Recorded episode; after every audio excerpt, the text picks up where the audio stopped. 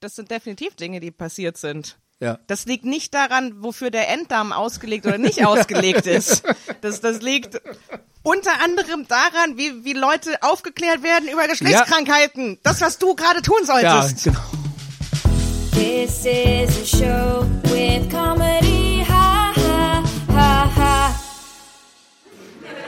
Where Janina attempts to dismantle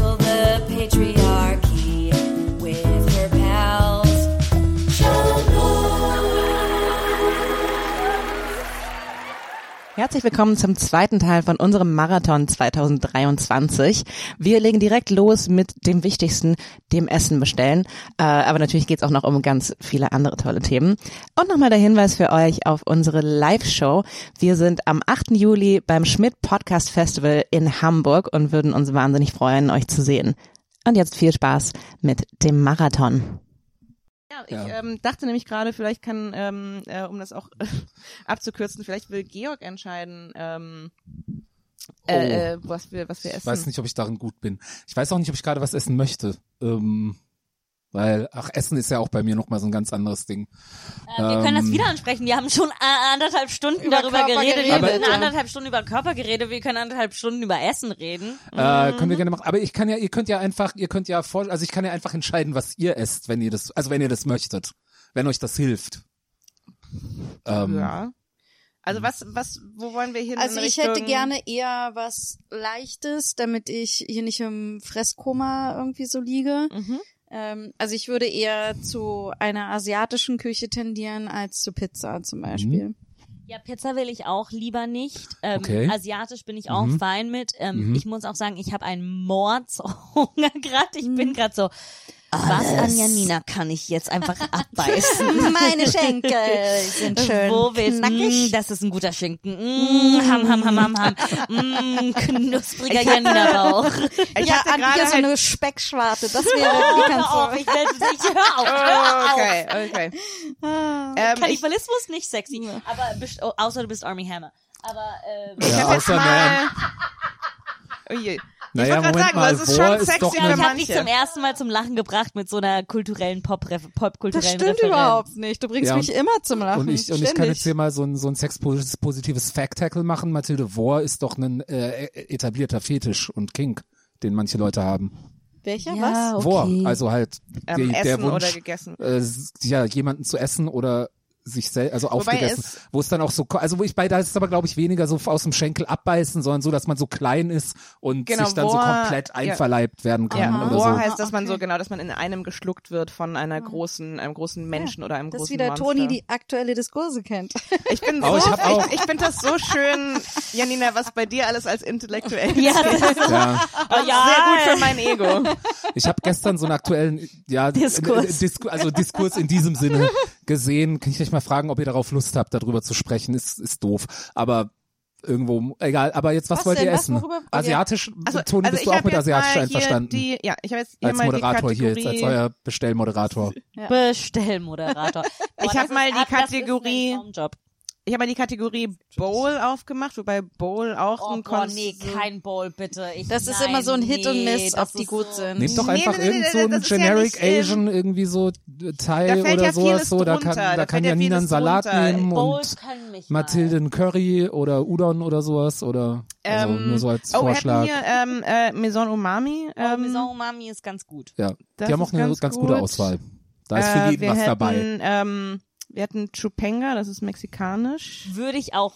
Ist es Mhm. äh, echtes Mexikanisch Es oder ist so es deutsches Chipotle- Mexik? Chipotle-mäßig. Ich glaube nicht, dass man Was ist schneller? ähm, äh, ah ja, lass mich Nee, das weil wenn es so deutsch-mexikanische Küche ist die ist super heavy, Content super, gerade. nee, super aber nicht lecker. Chupenga ist so äh, Chipotle äh, vergleichbar. Mhm. Ähm, äh, Georg, willst du ein bisschen über, also wir haben ganz lange so über Ja. Körperbewusstsein und äh, äh, weiche Menschen. Es ist lustig, dass wir cis, wir waren so cis-heteromänner, aber etwas übergewichtig, bitte. Oh, Das war nicht meine Aber Auswahlkategorie. das, was passiert ist.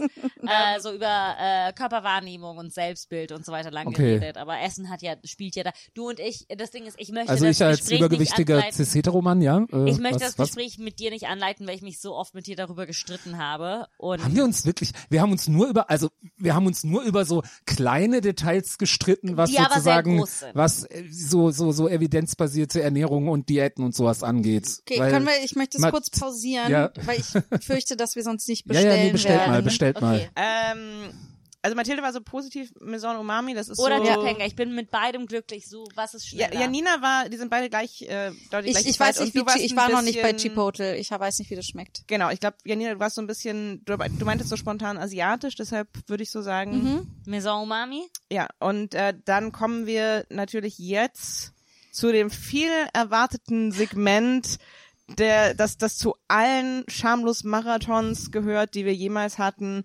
Äh, ein Segment, das wir liebevoll nennen, Mathilde liest eine Speisekarte vor. Ähm, Yay! äh, Deutsch oder Englisch? Deutsch. Wir sollten so einen Jingle dafür haben. So, sind Yam, Yam, Yam.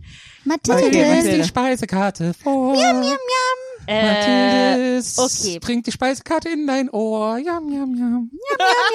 Vorspeisen. Summer in Rolls. Zwei Stück. Sommerrollen gefüllt mit Zutat deiner Wahl, vietnamesischen Kräutersalat und Reisnudeln. Ich kann mich überhaupt nicht auf den mit- Inhalt konzentrieren. Ich bin Serviert nur, mit einem Dip deiner Wahl. Bouillon im Bowl. Teigtaschensuppe mit Garnelen und Hühnerfleischsupp Hühnerfleischfüllung in herzhafter Kräuterbrühe, verfeinert mit Möhren, Enoki-Pilzen, Sesamöl, Pak Choi, frischem Koriander und Sesamöl. Spring in Rolls. Goldgebackene Rollen mit Rindertatar, Mörcheln, Glasnudeln, Möhren und Weißkohl. Dazu Kimchi und Limettenfischsoße zum Dippen. gibt's das vegetarisch, dann will ich das. Nein. Hotais Pancake.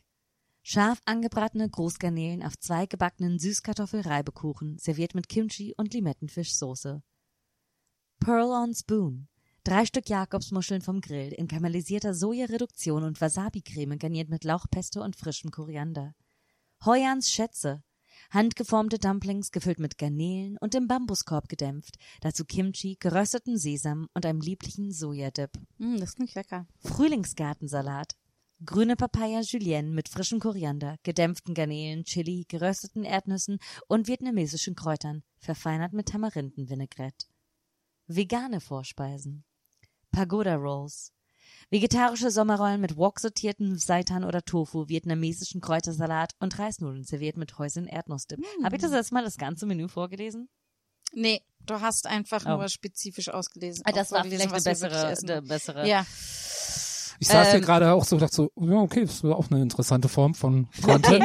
Buddha ähm, Rolls. wenn die Gebackene niveaulosen Feministinnen Hey, das es so gibt, mögen, es gibt dann das, was äh, du you was du ja, als, als, als vegetarisch gebackene Rollen mit Seitan Tatar, Tofu, Mungbohnen, Morcheln, Glasnudeln, Möhren und Erdnüssen. Dazu Kimchi und Sojasauce zum Dippen. ja. Yes, please. Butters Perlenkette, Hauptspeise, Pho, es gibt eine Pho, Rinderstreifens, Super Sea Bowl. Wok geschwenkt, geschwenkte Udon-Nudeln mit gebeiztem Lachsfilet, Garnelen und Kalamari in aromatischer Barbecue-Soße, dazu Pak Choi, Kaiserschoten, Sellerie und Möhren, begleitet von frischem Koriander.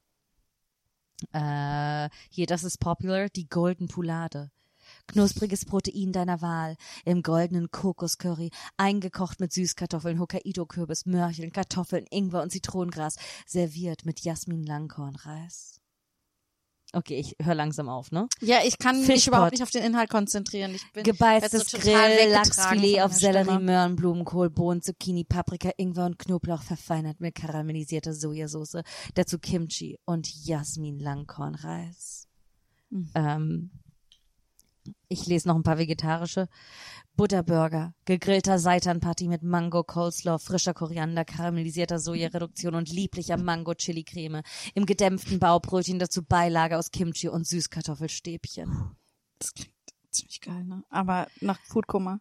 Ähm, ich lese noch eine Sa Sache vor. Zen-Garten. Tee aus der asiatischen Heilkräutermedizin mit Goji-Beeren, Ume-Pflaume, Süßholz, Chrysanthemumblümen und Asteracea-Wurzel. Das sind meine zwei Essensvarianten, Tee Nein. oder Burger. Nein, es gibt ganz, es gibt ganz viel, aber wir hatten doch entschieden, dass ich nicht alles vorlese. Ja, jetzt lies halt das vor, was Janina auf jeden Fall bestellen will. Ist doch nicht so schwer. Okay. Ja, kannst du nicht Angkor Gedanken Wat's lesen. Pan. Wok geschwenkte Seitan und Tofu-Streifen mit Möhren, Shiitake, Pilzen, Blumenkohl, Brokkoli, Bohnen, Zucchini, Paprika, Ingwer und Knoblauch auf gedämpften Reisbandnudeln, übergossen mit lieblicher Sojareduktion und gerösteten Erdnüssen. Veggie-Pot.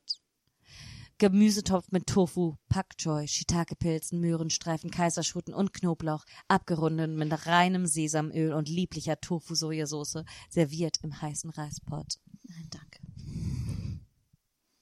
Shaolin Bowl. Wok geschwenkter Seitan und Tofu in Pfeffer-Koriander-Marinade mit Möhren, Blumenkohl, Shiitake-Pilzen, Brokkoli, Bohnen, Paprika, Paprika und Zucchini, verfeinert mit pikanter Saté-Soße und Kimchi. Dazu Jasmin-Langkornreis als Beilage. Okay, also wie gesagt, ich muss demnächst zu meiner Psychiaterin. Also ähm, Äh, wisst ihr was, wir machen es einfach so. Tilly, du willst aus, was du essen willst. Ja. Wir unterhalten uns deswegen Ja. währenddessen und dann geht's so, geht's so rum. Genau, es ist ja auch einfach nur wichtig, dass die HörerInnen das bekommen, was sie wollen, nämlich eine Idee davon, was es auf einer Berliner Speisekarte von einem random Restaurant gibt. Ich Ah. glaube, das war auch die perfekte. Stelle, um so einzuschlafen, wenn man diese Podcast-Folge hört. Ja. Also ihr wolltet über Körper und Essen und sowas. Also tatsächlich, wie, wie, ihr habt- vorhin gemeint, so leicht übergewichtige Cis-Männer, was war Nein, dann? wir haben Das war schon, das nee, nein, nein, nein, wir haben generell schon äh, viel über Körper gesprochen und äh, ähm, und Fettphobie und die Wahrnehmung vom Mhm. eigenen Körper und äh, genau, wie man den eigenen Körper wahrnimmt und was die Gesellschaft einem vielleicht so entgegenstellt und das Verhältnis davon zueinander. Hm. Darum hatte ich jetzt so das Gefühl, vielleicht reden wir eher über was anderes, aber was ist, mich interessiert trotzdem, worüber ihr euch so gestritten habt. Ach so, wir haben uns darüber gestritten, dass das jetzt während Mathilde auswählt, das ist natürlich ein bisschen gemein, wenn ich das jetzt einfach so. Also ich würde das so zusammenfassen. Das Einzige, worüber wir uns gestritten haben, ist, dass Mathilde an Magie glaubt und meint, man könne ohne Kaloriendefizit abnehmen. Ähm, so. Also so so habe ich den Streit in Erinnerung, dass ich nur gesagt habe, also jetzt unabhängig davon, ob man abnehmen sollte, will, aber wenn man aus welchen Gründen auch immer die Entscheidung getroffen hat, ähm, ich möchte gerne mein Gewicht reduzieren. Also so wie ich das zum Beispiel gerade mal wieder getan habe. Ähm, dann dann gibt's auch alle möglichen Wege, dahin zu gehen und die sind individuell sehr unterschiedlich und es gibt kein Patentrezept, aber was sie alle gemeinsam haben, ist, dass sie auf die eine oder andere Weise beinhalten, dass man mehr Kalorien oder um genau zu sein, mehr für den Körper verwertbare Kalorien zu sich nimmt, äh, nee, weniger, als man äh, verbraucht. Weil das so halt so ist halt so Physik, äh, Physik Chemie, Biologie. Ja, ähm, ich- und aus irgendeinem Grund haben wir uns darüber gestritten und bestimmt habe ich da in dieser Diskussion auch Sachen gesagt, die vielleicht ein bisschen dümmer waren als das, was ich gerade gesagt habe. Das will ich gar nicht äh, äh, ähm, verleugnen. Aber also das ist tatsächlich so grob. Ich glaube, aber zumindest haben wir uns über dieses Thema irgendwann mal im Podcast gestritten. ich Naja, weiß auch gar nicht mehr so weil- genau warum. Und ich stehe zu meiner Meinung, Ja. es hat nichts mit Magie zu tun. Ja. Es ist der simple Fakt, dass natu natürlich Reduktion und äh, alles, wo du ähm, eine komplette ähm, äh, ja, kleiner, äh, kleine Content-Warnung dazu. Wir reden jetzt über Kalorien und Diäten und so weiter. Also, falls ihr darauf keinen Bock habt, jetzt ein bisschen weiterspulen. Ähm, alles, wo du etwas rausnimmst, ich esse gar keinen Blank, ich esse gar keinen Zucker, ich esse gar keine Kohlenhydrate. Natürlich, alles, was eine Reduktion ist, führt dazu, aber es ist total möglich, äh, auch ohne Kaloriendefizit, sondern mit den richtigen Kalorien abzunehmen. Ja, okay, und da bin ich, das, das, das ist in meinen Augen halt Magie. Also, was sind die richtigen Kalorien? Das ist nicht Magie, es hat damit zu tun, wie dein, wie dein Körper bestimmte Kalorien verbrennt, verbrennt. Also ja, es nee, aber das einfach, ist ja genau der Punkt. Deswegen sage ich ja für den Körper verwertbare Kalorien. Weil Salat hat natürlich auch prinzipiell, wenn wir, wenn wir, wenn wir irgendwie Schafsmägen hätten, könnten wir aus Salat auch mehr Kalorien verarbeiten. Aber so, aber ich meine, also ich glaube nicht, dass wir das jetzt hier ausdiskutieren müssen. Das ist Nein, nur, weil du ich- ich- gefragt hast, worüber wir uns gestritten Ja, haben. ich glaube, äh, es ist halt auch einfach, dass da ähm, es da eine medizinisch klare Meinung herrscht, die von der ich glaube, da so ein bisschen Bias dahinter ist, dass wenn man nur reduziert, dann läuft schon alles und es Nee, halt das habe ich ja auch nicht gesagt. viele nee, nee, ich, ich sage nicht, dass du das Mhm. sagst, sondern dass das ist das, warum ich so hader, mach einfach Kal Kaloriendefizit und dann geht es geht es schon, weil das ist es ja eigentlich Ja, nicht. nee, also das ist ja wirklich nur so eine Beobachtung. Das ist ja das andere, was ich meine, was auch meine Erfahrung ist und ich habe mich wirklich sehr viel damit auseinandergesetzt, dass es halt ähm, äh, von so vielen Faktoren abhängt. Und wie gesagt, ich rede jetzt auch nur äh, immer davon ausgehend, dass eine Person, warum auch immer, für sich entschieden hat, abnehmen zu wollen. Mhm. Ne? Ob man das muss oder soll oder in welchen Fällen, ist eine ganz andere Frage.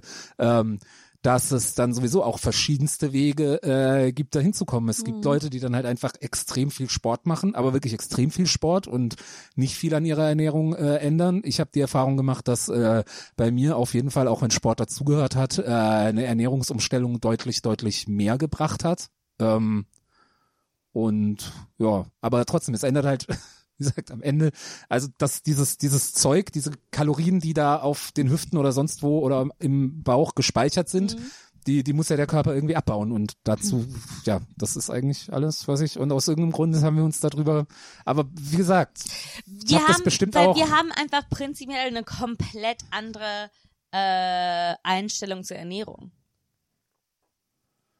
haben wir das? Ja.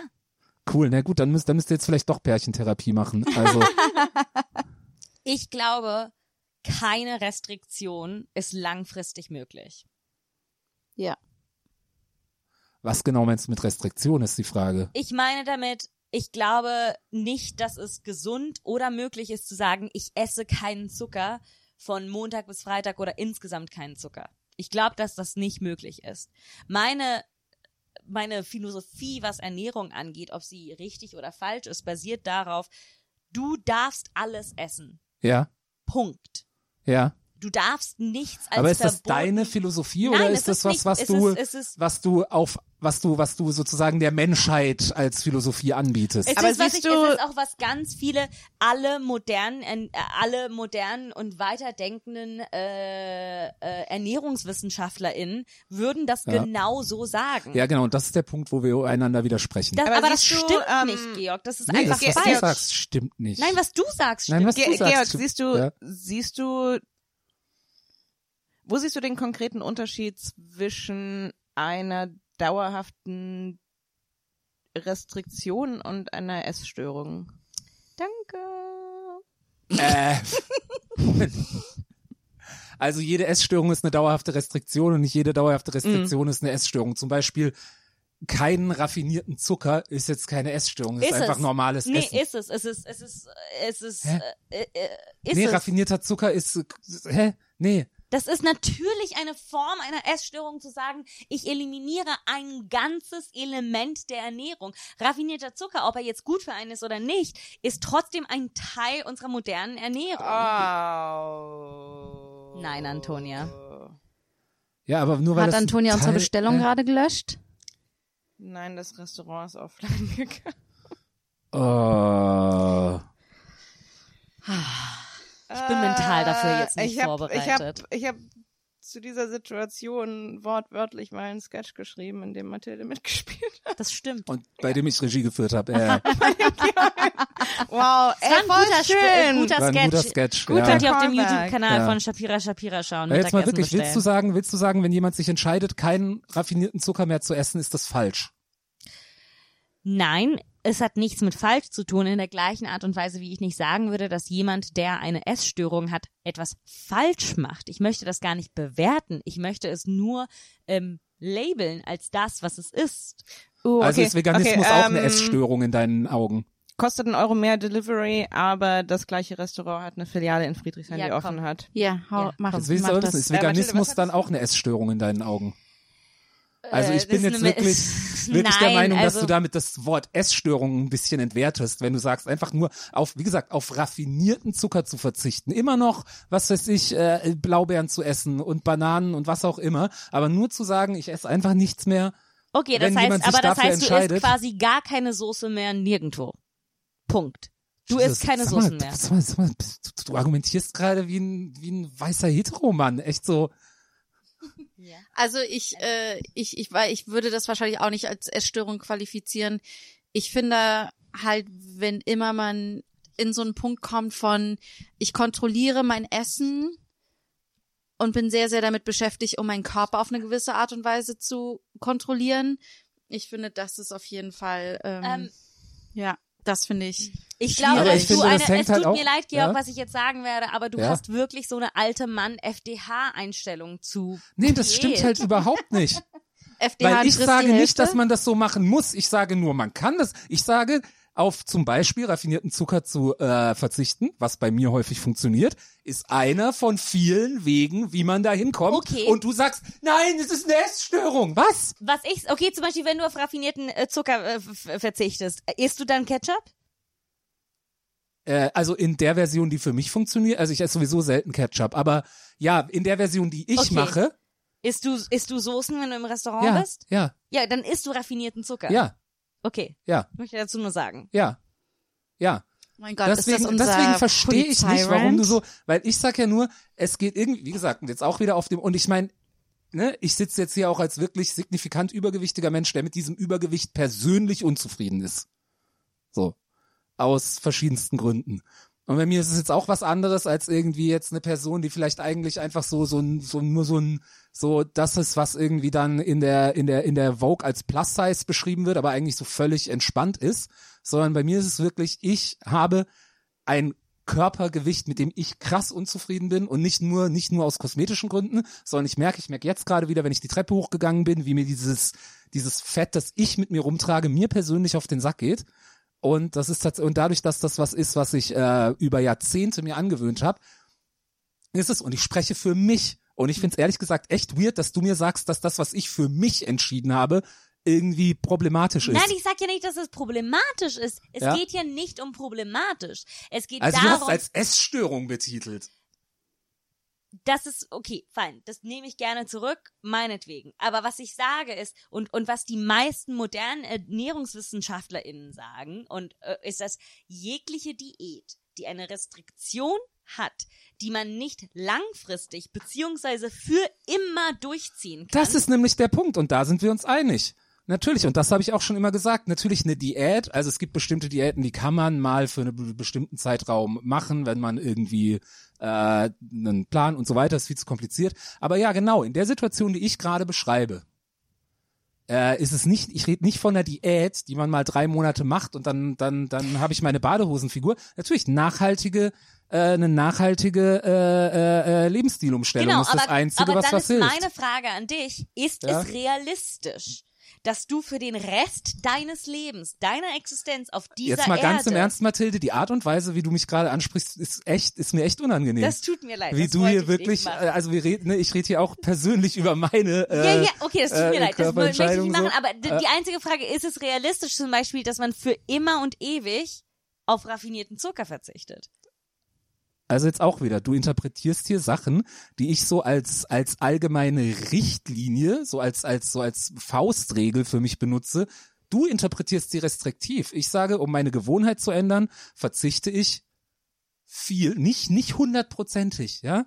Ich habe sowieso auch immer mal wieder meine äh, dann dann Tage, wo ich auf alles scheiße, die ich auch nicht Cheat Days nenne, weil Cheat Day ein dummes Wort ist, weil ich nicht schummle. Ich befolge meine eigenen Regeln, die diese Tage erlauben. Ähm, aber ich merke einfach dadurch, dass es um Gewohnheit geht. Es geht um. Essgewohnheiten. Und Gewohnheiten umzustellen ist Arbeit. Das geht nicht einfach so. Dazu muss man eventuell, vielleicht so, wie wenn man äh, einen Nikotinentzug macht oder sowas. Und wie gesagt, ich spreche von meiner Erfahrung. Es ist nicht eine allgemeine Handlungsanweisung für andere Leute. Ähm, mir hat es, also das letzte Mal, als ich viel abgenommen habe und als ich mich danach besser gefühlt habe und so weiter, hat dabei geholfen, dass ich erstmal eine Zeit lang weitgehend und auch wieder, du interpretierst es, also was, was ich sage, wenn ich meine, ich ver- verzichte, ich habe auch immer gesagt, ich verzichte auf offensichtlich raffinierten Zucker. Das heißt, ich trinke keine Cola, ich fresse keine Gummibärchen und so weiter. Natürlich im Restaurant, ich gehe sogar zu, zu, zu irgendeinem Fastfood-Laden und hole mir da einen Burger. Natürlich ist da Zucker drin.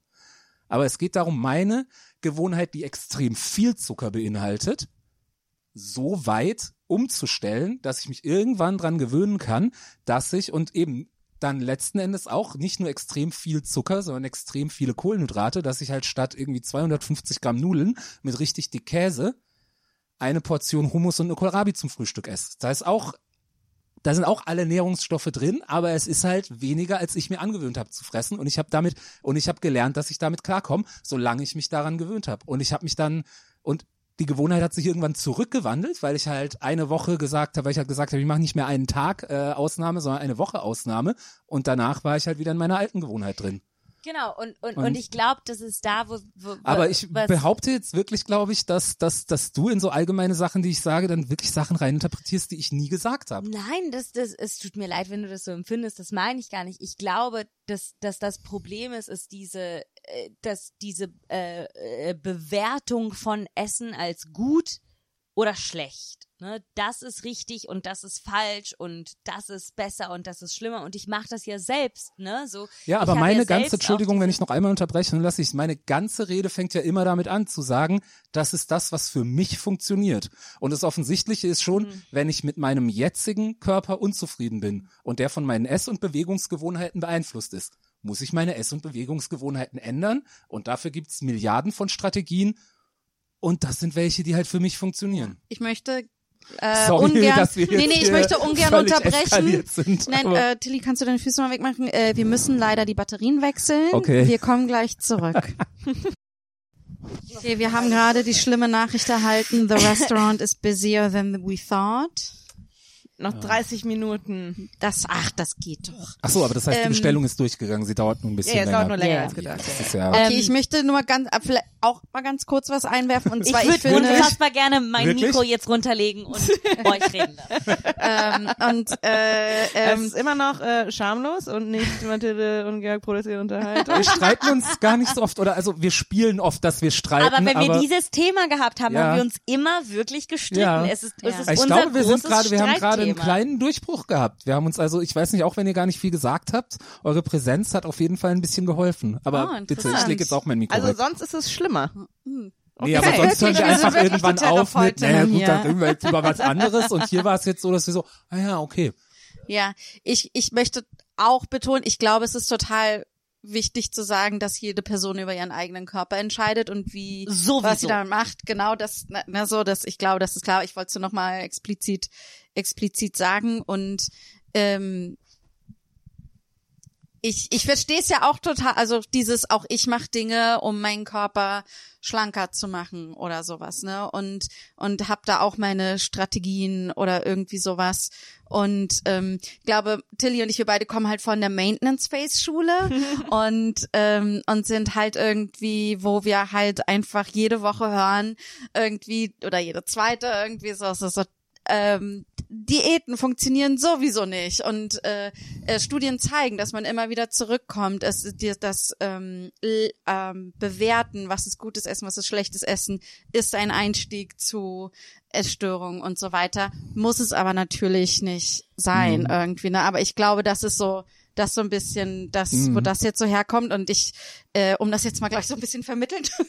Nee, ich Aber glaube, ich- es ist halt auch so ein Ding, wo, ähm, wenn man nicht aufpasst, ähm, so kommt man, macht man so eine 360 Grad Drehung und man so im Sinne von ähm, äh, Selbstbestimmung über den eigenen Körper ist so wichtig, dass ich jetzt alle Körper pathologisiere, wo ich das Gefühl habe, die ähm, Mhm. die die behandeln sich ähm, äh, äh, äh, aus der Mhm. eigenen Unterdrückung oder internalisierten Phobie etc. heraus. Also das ist, ich glaube, das ist so dieses ähm, so generell alle Körper werden pathologisiert und und ähm, äh, dicke Körper, nicht normierte Körper, queere Körper sowieso. Und ähm, deshalb, ich glaube, man- es ist sehr einfach, dass man so aus der eigenen Community Mhm. dann heraus wieder sagt, so, nein, nein, aber das ist halt schon, aber du bist halt Mhm. krank und lass mal drüber reden, wie ungesund dein Verhältnis zu deinem Körper ist. Also, was nicht heißt, dass es, dass man sagen muss, es ist alles unproblematisch und wenn du anorektisch sein möchtest, sei anorektisch, aber es ist so, ähm, ich glaube, es ist, man verliert sehr schnell so die, die Nuance und, und landet wieder genau da, wo man eigentlich angefangen hat. Ich glaube, letzten Endes ist, ähm, äh, und ich komme aus einer relativ gestörten Essgewohnheit aus meinem Mhm. ganzen Leben heraus, äh, beziehungsweise ähm, wurde sehr viel ähm, äh, in meiner Familie für meinen Körper äh, fertig gemacht und Mhm. ähm, es wurde auch sehr klar gesagt, so was darf man essen, was darf man nicht essen und dadurch habe ich natürlich eine sehr ähm, positive und schöne äh, Beziehung zu Essen. Meine Esskultur ist sehr hoch. Ich kenne viele Dinge. Ich kann gut kochen. Das ist mir super wichtig. Und gleichzeitig habe ich immer noch, und es ist etwas, woran ich arbeite, eine große Panik, wenn ich zum Beispiel am Ende des Tages nicht genug Gemüse gegessen habe. So für Mhm. mich ist, gibt es keine Mahlzeit, ohne dass ich übelst viel Gemüse dazu esse. Und ähm, das ist teilweise natürlich gut, weil es mir gute Angewohnheiten gibt. Aber es ist, und das ist auch wichtig, sich selbst zugestehen, eine Form einer Essstörung. Es ist eine Form einer Essstörung, wenn ich eine Mahlzeit sehe und sie nicht für das einfach genießen kann, für das, was sie ist, weil für sie an, für, weil an dieser Mahlzeit für mich etwas fehlt. Nicht, weil es unbedingt etwas ist, was ich will, sondern weil es etwas ist, was ich denke, was ich brauche und was wichtig ist. Und für mich ist die große Arbeit und die große Arbeit an äh, Essen insgesamt für, Men für Menschen. Und ich glaube, du, du, ich und, und deine Freundin haben auch mal darüber geredet, so diese Idee, Essen nicht zu kategorisieren in, das ist gut, das ist schlecht, das ist gesund, das ist ungesund. Das Essen ist Teil unseres Lebens.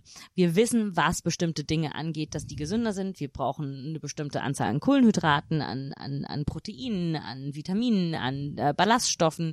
Äh, aber es ist auch vollkommen in Ordnung, wenn ich an einem Tag ein Croissant esse und ein, und ein Stück Kuchen und, äh, keine Ahnung, Sandwich und dann Pommes. So, das ist okay. Für mich ist das nicht okay. So, ich weiß, dass ich an dem Tag ins Bett gehe und natürlich fühle ich mich ein bisschen schlechter, weil mein Körper auch eine bestimmte Anzahl an, an, an, an Dingen gewohnt ist. Ähm, aber was, ich, was für mich das schlimmere Gefühl ist, dass ich mich nicht wohlfühle, weil ich denke, ich habe versagt, ich habe etwas nicht erfüllt. Und ich glaube, sobald du das Wort Versagen mit Essen in Zusammenhang bringst, ist es eine seichte Form der einer Essstörung. Und äh, weil du nicht einfach essen kannst, zu sagen, ich esse, um mich zu ernähren, sondern ich esse, weil ich auch bestimmte Dinge erfüllen muss. Und deshalb ist meine ähm, ich ich würde, ich persönlich und ähm, wie gesagt aus da spreche ich mit dem wohlgemerkt Privileg von einer dünnen Person. Ich würde sogar noch weitergehen, dieses ähm, äh, ähm, Oh Gott, ich habe gerade die Sekt Sektflasche. Oh, Sekt- hochgehoben und ja, ich alle habe gerade auch waren so. beschlossen, dass ich mal einen Tag ohne Escitalopram klarkomme. Also morgen. Äh, wie gesagt, du lange Georg, bleiben, wie du ich möchtest. habe übelst, ich habe übelst viel extra. Also ähm, Ja, aber wie ich, gesagt, ich es geht ja wirklich darum, ich habe jetzt keines mehr und ich bräuchte heute noch welches und darauf verzichte ich deine Zeit. Das ist okay, also ist okay, also du darfst, also du darfst so lange bleiben, wie du möchtest, du darfst aber auch gehen und dich um Ja, nee, nee, ich möchte jetzt hier noch, also ich kümmern. wollte jetzt, äh, ich habe dazu noch ein, zwei Sachen zu sagen und dann finde ich es gerade auch einfach nett hier und äh, mir sind noch zwei, drei Sachen eingefallen. Ähm, Ähm, aber was und ich ich meine, sagen es wäre jetzt auch wollte- nicht das erste Mal, dass ich mal einen Tag vergesse, meinen Escitalopram zu nehmen. Also was ich sagen wollte, also ich, ich würde, ich würde auch so weit gehen, dass sogar ähm, zu sagen, Essen ist für die Ernährung da, ähm, ist, ähm, ich will jetzt gar nicht mehr reingehen in die Essstörung oder nicht Kategorie, aber ich finde, es ist ähm, ein Stück weit äh, ähm, ignorant gegenüber ähm, so dem, dem, weiß ich nicht, dem generellen Menschsein, dem, dem gesellschaftlichen, weil Ja. das ist so, so Essen hat so viele Funktionen. Also dieses Ding, was ich total hundertprozentig. ja, was ich ist- total ja, ja, ja. unangenehm finde, ist diese Pathologisierung zum Beispiel, wenn man so sagt, dieses, ähm, so emotionales Essen oder du frisst Oh. deine Gefühle in Mhm. dich rein und es ist so, ja, Essen hat manchmal eine Trostfunktion und das gibt bestimmt auch wieder etc. Mhm. pathologisiertes Verhalten dazu, aber Mhm. es ist de facto eine Funktion von Essen, dass es dir, das ist eine, eine, wie sagt man das auf Deutsch, so self-soothing. eine- Das also ist was Beruhigendes Ja. hat, ne? Natürlich, es Ähm, hat es etwas, hat wenn ich ein Stück Salami, Funktion. genau, die soziale Funktion Es ist hat was, es super verändert wichtig. was. Die ist soziale total, Salami. Nee, aber so, also jeder, Oh, My ähm, One-Woman-Show. aber so, so, also, also, also jede soll selbst bestimmen, wann sie, wann sie was essen will, aber es macht was damit, wenn du sagst, wir treffen uns alle zum Essen und da ist eine Person, die sagt so, meine Kalorien sind heute Abend für heute schon voll, ich Total. kann jetzt nichts damit essen und das ist und das macht was mit der sozialen, so Essen hat eine soziale Funktion und zu Ja, sagen, genau. dieses Ding, ähm, ich ich, ich, ich, ich äh, schleife das alles ab und reduziere Essen nur darauf, dass ich mir selber ähm, Treibstoff gebe. Ähm, so, das ist eine Entscheidung, Total. die jeder treffen kann, aber es ist ein Stück weit, man, ich, ich finde, Genau, es banalisiert es. Ja. Aber ich muss jetzt dazu sagen, so, äh, um vielleicht dieses äh, Thin Privilege oder was auch immer, möchte ich jetzt auch gar nicht so groß machen. Jetzt ist es so, wir haben jetzt mit Essen bestellt. Ich habe eine Vorspeise bestellt. Ich weiß nicht, ob ihr eine Vorspeise bestellt habt oder nicht. Und das heißt, ich sitze jetzt hier, unabhängig von der ganzen Arbeit, die ich an mir selbst geleistet habe, unabhängig davon, dass ich mit meinem Körper vollkommen in Ordnung bin, unabhängig davon, dass ich manchmal abends vor dem Spiegel stehe mit meinen Titten und bin so, du bist geil, ich lass dich finden. ähm, und unabhängig davon, dass ich Essen liebe, werde ich für die nächsten 30 bis 45 Minuten mir darüber Gedanken machen. Und das ist Ist einfach. interessant. Wir haben ja vorhin drüber diskutiert, wo du meintest, nein, ich gucke in den Spiegel und, und Natürlich, das ist geil. natürlich, so. ich Ja, gucke in den ist Spiegel und das ist geil. Und das ist immer noch Fakt. Genauso ist Fakt, dass ich immer noch eine leichte Essstörung habe, die ich wahrscheinlich für den Rest meines Lebens mit mir mittragen werde. Ja. Ich werde mich nie davon befreien können, dass ich denke, Leute schauen mich an und denken, ja, sie isst zu viel, deshalb ist sie dick. Ja, also Ne? das, und, das und ist das, was ich vorhin meinte, als wir da drüber Ja. diskutiert haben, bevor äh, die Boys vorbeikamen. Mhm. Irgendwie. Ich finde, also weil das ist so, ich glaube, was ich überhaupt nicht möchte, ist, dass ich mich, egal wie ich esse, ob das jetzt in Anführungszeichen das nicht gute Essen ist oder oder so weiter, oder es ist jetzt emotionales Essen oder was weiß ich, dass ich mich schlecht fühle, wenn ich es tue. Und das tue ich so oft und das finde ich einfach so. Und das ist halt einfach, ich fühle mich schlecht, wenn ähm, wenn ich jetzt Chips esse, weil ich das als Dicke nicht sollte, ich oder weil ich es jetzt aus emotionalen Gründen mache. Oder ich esse jetzt ähm, ähm, tut mir leid, mich mich stresst das voll, wenn ihr am Telefon seid. Ich finde ähm, es, äh, Ah, die Mutti. ja Jetzt verstehe ich's. Äh, ich habe mir, äh, ich Ja. hab mir gerade äh, die Notiz gemacht. äh, Mathilde auf ist auch immer sofort irritiert, wenn ich irgendwas, nur wenn ich irgendwie den nächsten Content nachschauen will, äh, sofort so, Ja. ja. was machst du mit deinem Handy? ja ja äh, Nee, ich, ich, äh, äh, ich wollte mir gerade, ähm, äh, wollte sicher gehen, dass ich mir den Reminder setze, ähm, auf jeden Fall die Content Warning wegen Essstörung. weil Genau, also ich finde, das wir ich, ich, Fall habe ich, ich hab sie ja äh, angesprochen, am, Ja. in, aber vielleicht brauchen Ja, wir es, eine mu- nee, nee, es muss in explizitere. die, es ja, muss in die ja. Show Ja, die- und ich war gerade so, das sind Dinge, die ich gerne vergesse und ja. wenn es eine Menschen ist, ist das okay, aber wenn das äh, in dem Umfang ist, ja, anyway. Ja, also ich ähm, und ich habe das aber auch, wenn ich denke, okay, jetzt esse ich besonders viel Gemüse und Salat und ähm, irgendwie besonders wenig davon oder ich achte jetzt besonders darauf, nicht zu viel zu essen und ähm, und nicht so ein Völlegefühl zu haben, sondern einfach nur satt zu sein oder so.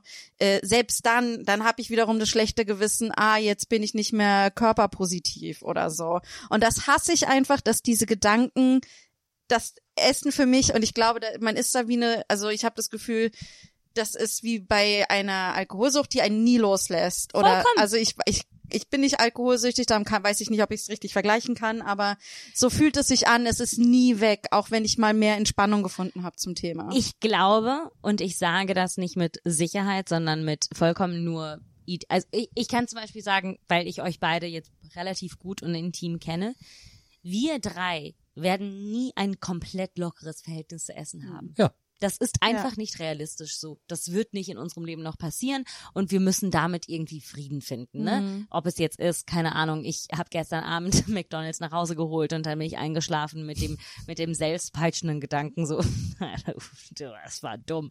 Und ich war glücklich währenddessen. Ich war wirklich währenddessen so Mhm. glücklich, aber ich konnte mir dieses Glück nicht komplett leisten. Mhm. Ähm, und gleichzeitig, ich kenne unfassbar wenig Menschen, Menschen, Menschen in meinem Leben, die ein komplett, was ich, und ich möchte jetzt hier ganz dicke und heavy Gän Gänsefüßchen da, dazwischen legen, gesundes Verhältnis zu Essen haben. Weil die Gesellschaft uns, was Essen angeht, komplett gefickt, aber so richtig gefickt hat, so blind gefickt, weil wir, wir wissen einfach nicht, was und wie wir das tun sollen. Und ich glaube, unser, unser Diskurs und unser Streit Mhm. und unser ähm, Konflikt, was das angeht, ist nicht unser Konflikt, es ist der, es ist der Konflikt der natürlich, Gesellschaft, absolut, der ist so absolut. viel wir haben größer, da als beide- wir es sind. Und wir haben beide äh, in diesem, in diesem äh, ja, fiesen äh, Konflikt, den die Gesellschaft da erzeugt, mit allem drum und dran, äh, beide sehr, sehr starkes Verhältnis dazu.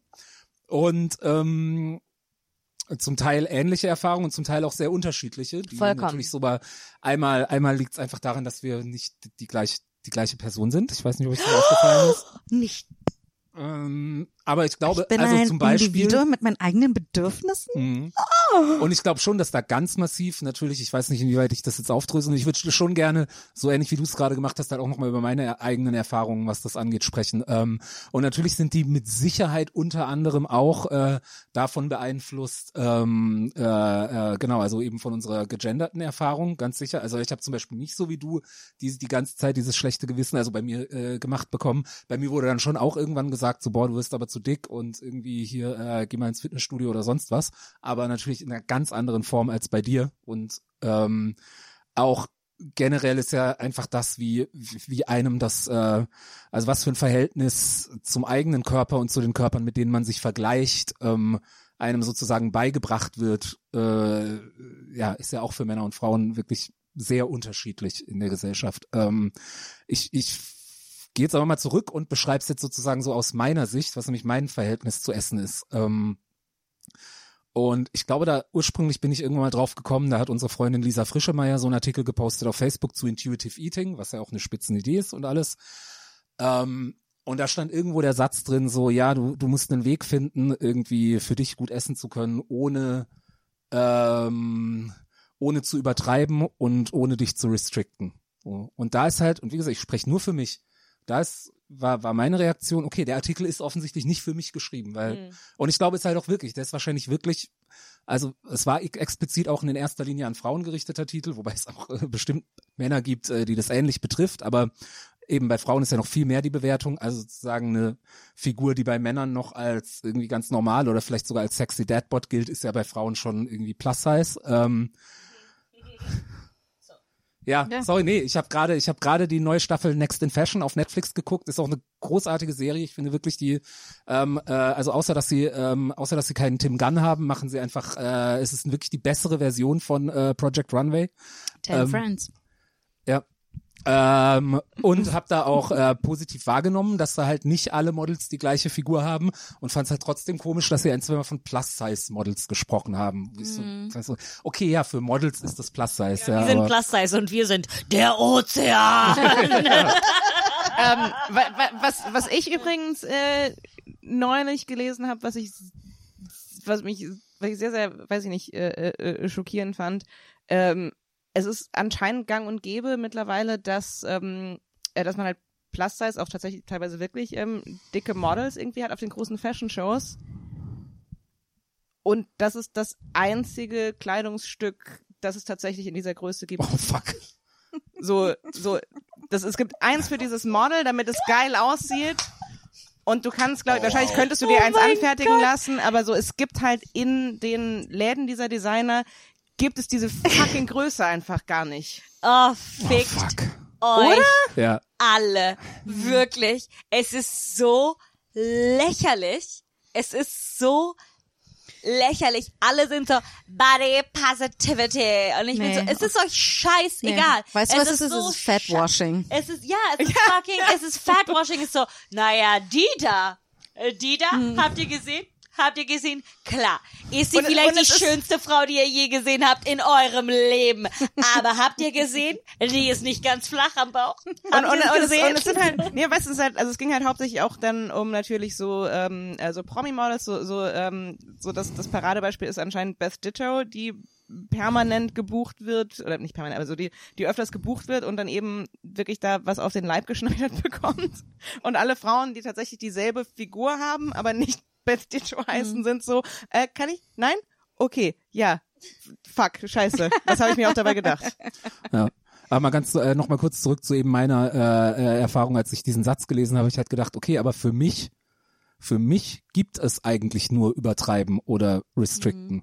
Ähm, und ich würde auch mein ähm, so das für mich in Anführungszeichen normale Essverhalten, das ich mir irgendwie über Jahrzehnte angewöhnt habe, äh, auch für mich als jetzt vielleicht nicht im klinischen Sinne, aber in einem geringen Sinne auch als eine Essstörung beschreiben. Also ich würde mein jetziges Verhältnis zu Essen als gestört beschreiben, weil ich halt eben wirklich jeden Morgen 250 Gramm Nudeln und ein halbes Stück Käse drüber gerieben äh, zum Frühstück esse und es ist halt auch nicht geil. Das ist nicht, dass man das nicht darf oder sonst was, aber wenn ich das wirklich jeden Morgen einfach nur so in mich reinschieb, dann ist es auch kein gesundes äh, Genuss. Ich, ich, sorry, ich rede wirklich nur über meine, äh, äh, mein, mein, mein Empfinden. Auch keine gesundes, entspanntes Verhältnis zu essen. Ähm, und ich finde den Vergleich mit der Sucht halt ganz gut. Also so, weil ähm, so eben, wenn ich nach in einer gewissen Form nach irgendwas süchtig bin, dann habe ich halt auch kein entspanntes Verhalten dazu. Mhm. Dann kann ich nicht vielleicht einfach abends einen Joint rauchen, um runterzukommen, sondern äh, ich rauche plötzlich Joints, um mich normal zu fühlen, Was sozusagen. ganz interessant. Ähm, äh, und nur noch so ga, Mhm. ga, äh, ganz kurz zum Schluss. Ähm, und deswegen war es für mich halt richtig, richtig krass. Und ich sehne mich danach, das wieder zu haben, halt irgendwann dahin zu kommen, zu merken, so krass, ich habe gerade Bock auf einen Salat. So. Mhm. Das war krass für mich, als ich an dem Punkt war, wo ich sagte, oh, ich freue mich jetzt drauf, eine Riesenschüssel Salat zu essen und sonst nichts und ich genieße sie und ja, sowas. und ich glaube, Und- vielleicht streiten wir, weil ich mich derartig mit dir identifizieren kann, dass ich aus einer Perspektive komme, die vielleicht weniger ähm, Maintenance Face, unser Lieblingspodcast, die reden ja ganz oft darüber und, und, und vielleicht oute ich mich damit so, Leute, die, ähm, die sehr fett waren und die dann dünn geworden sind, sind manchmal die schlimmsten Fettschämer. Und ich bin nicht dünn, ähm, das wissen wir, äh, aber weil ich derartig krass an, an, an des Konzepts der Ernährung und so Essen und die äh, negativen Konnotationen und wie gesagt, ich bin nicht gesund. Die Idee, dass ich jetzt eine Vorspeise bestellt habe und T- Toni und Janina wahrscheinlich nicht, so Ich habe eine bestellt. Okay. Das wollte ich eben schon sagen. Bye. ich, und, ich besser und, schlafen. und ich habe Süßkartoffelpommes für uns alle bestellt. Oh. Ja. Da, okay, äh, ich liebe dich. Ähm, aber also, ähm, genau, ich, ich, ich aber wie, wie ich schon meinte, ich glaube, ich werde nie eine komplett normale und gesunde Mhm. und whatever. Ich, ich bin fein damit. Aber dadurch, dass ich jetzt zum Beispiel ähm, so krass daran gearbeitet habe, dass ich dass ich verstehe, so natürlich kann ich Bock auf einen Salat haben. Ich habe mir letztens so vorgestern glaub ich, so einen gesunden Salat gemacht und es war nicht mal so ich muss so, ich weiß, ich habe so richtig krass Bock drauf und da war so ein hart gekochtes Ei und Makrele drin. Das war so kein, es war nicht so, mm, aber ich hatte richtig Bock drauf und ich wusste und aber natürlich habe ich den gegessen, weil ich Bock drauf hatte und während ich den gegessen habe, hat mein gestörtes Gehirn gedacht, aber jetzt darfst du dir später was anderes erlauben. Und es hat nicht gedacht, hey lecker, darauf Mhm. hattest du Bock, das hast du gegessen, wenn du später Hunger hast, darfst du essen. Mhm. Mein Gehirn hat gedacht, später darfst du dir was erlauben. Mhm. Und, und das ist das, woran ich persönlich arbeite, ist das abzuschalten. Nicht, ich darf mir was erlauben, weil ich etwas getan habe, sondern ich darf essen, weil ich Ja. Hunger habe, ich darf essen, weil ich, weil ich traurig bin, ich darf essen, weil tausend Millionen Gründe, Gründe. Und solange ich mich ernähre in einer Art und Weise, wo ich mich wohlfühle, ist das okay. Ähm, aber diese, diese Konstrukte sind so hart zu zerbrechen und ich glaube, ich reagiere mit einer derartigen Härte dazu, weil ich mir diese eigene, weil ich mir diese Härte selbst geben musste, um zu sagen, so, hör, ne? Ja, ja, ich glaube, was ganz interessant ist, wir sind auch nicht nur an der Grenze irgendwie, was, was ist mein Verhältnis dazu, was ist das Verhältnis der Gesellschaft dazu und wie leide ich darunter, sondern auch, was ist vielleicht tatsächlich Genetik und was ist Gewohnheit und so und ähm, das, also das amerikanische Gesundheitsamt hat eine Sache jetzt irgendwie gut gemacht, aber Janina! aber und dann und dann hat sie es ruiniert. Aber die haben das allererste Mal in ihren Guidelines geschrieben. Ähm, manche Menschen haben genetisch gesehen können die sehr schnell aufhören zu essen. Manche Menschen haben das nicht. Bei denen liegt das einfach das Sättigungsgefühl und so, das liegt woanders. Oder auch das Völlegefühl, das liegt woanders.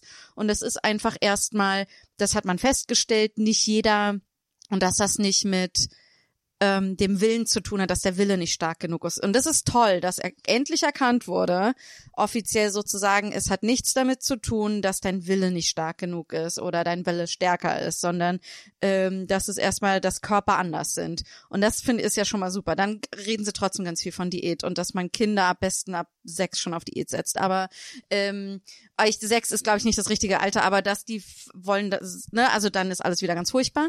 Aber das ist die eine gute Sache und ähm, und ich finde und das andere ist, dass wenn ich habe zum Beispiel auch in meiner Kindheit gelernt, dass Essen so ein Comfort-Ding ist und das ist so, wenn mein Papa abends nach Hause gekommen ist, dann hat der ähm, abends für uns gekocht. Das heißt, das ist das, wo das das Ess, das war Essen war Liebe. Ich kümmere mich um euch. Ne, tagsüber haben, wir uns- haben wir uns irgendwie selbst versorgt und das habe ich so auch in mir drin, auch die, auch immer dieses ess ruhig noch mehr, ne? Irgendwie du kannst so viel essen, wie du möchtest und und so und das und dadurch habe ich auch total dieses, wenn ich mich um mich kümmern will und alles scheiße ist und ich mich total verausgabt habe, esse ich über meinen Hunger, über mein Sättigungsgefühl hinaus auch und und ich, Das ist- ne, das ist also ich das finde ist halt genau ja, das, äh, ganz kurz so was, was ich eben, das ist halt meine Erfahrung. Meine Erfahrung ist, ich esse halt fast immer über mein Sättigungsgefühl Mhm. hinaus. Und wenn ich das ändern möchte, dann muss ich mir irgendwelche, wie gesagt, irgendwelche eigenen Regeln, die für mich funktionieren, dazu Ja. suchen. Und äh, äh, aber was lustig ist, ihr habt es aus der Liebe und Essen und ich habe es aus Auch der bei mir war es viel komplizierter, aber Ich habe auch ich habe das, ich hab habe auch, das, ja. ich habe das aus der, du darfst nichts essen. Ja. Und ich hatte halt wirklich, wenn du mich fragst, was ist dein Gefühl deiner Kindheit? Und das ist vielleicht eine Frage, das ist eine Frage, die wir bekommen haben, die ich vielleicht gleich in den äh, Raum schmeißen kann. Ist so, was ist eine Kindheitserinnerung, die euch geprägt hat? Für mich war es Hunger. Ich hatte mein Leben lang, bis ich er genug erwachsen oder groß genug war, um Geld zu haben, um mir selbst Essen zu kaufen, ist, wenn du mich fragst, was hast du gefühlt? Ich war so Hunger. Ich hatte Hunger. Ich wollte essen. Und das heißt, ich, äh, für mich sind Buffets zum Beispiel super schwierig, weil ich sehe das und mein Kopf ist so, du musst so viel essen wie nur möglich, weil du weißt nicht, wann es wieder Essen gibt. Und das heißt, ich habe mir das angewöhnt ü- über meine ganze Kindheit. Ist, ist, ist, ist, ist, ist, ist, ist, ist, weil du weißt nicht, wann es Essen gibt. Und das heißt, dieses über dem Sättigungsgefühl zu essen war nicht nur Liebe, Fürsorge, bla, bla, bla, sondern es war fast so Überleben, ne? Es war so, ist, ist, ist, weil du weißt nicht, wann es Essen gibt. Ähm, und Ich glaube auch, dass der Körper so funktioniert. Genau. Du diese, wenn das so, Mhm. wenn du der Körper denkt, okay, ich darf jetzt nicht essen, Hungersnot, das heißt, das nächste Mal muss ich mir so viel wie möglich Genau. Und, reinstopfen. und ich habe ich hab panische Angst vor dem Gefühl, Gefühl von Hunger.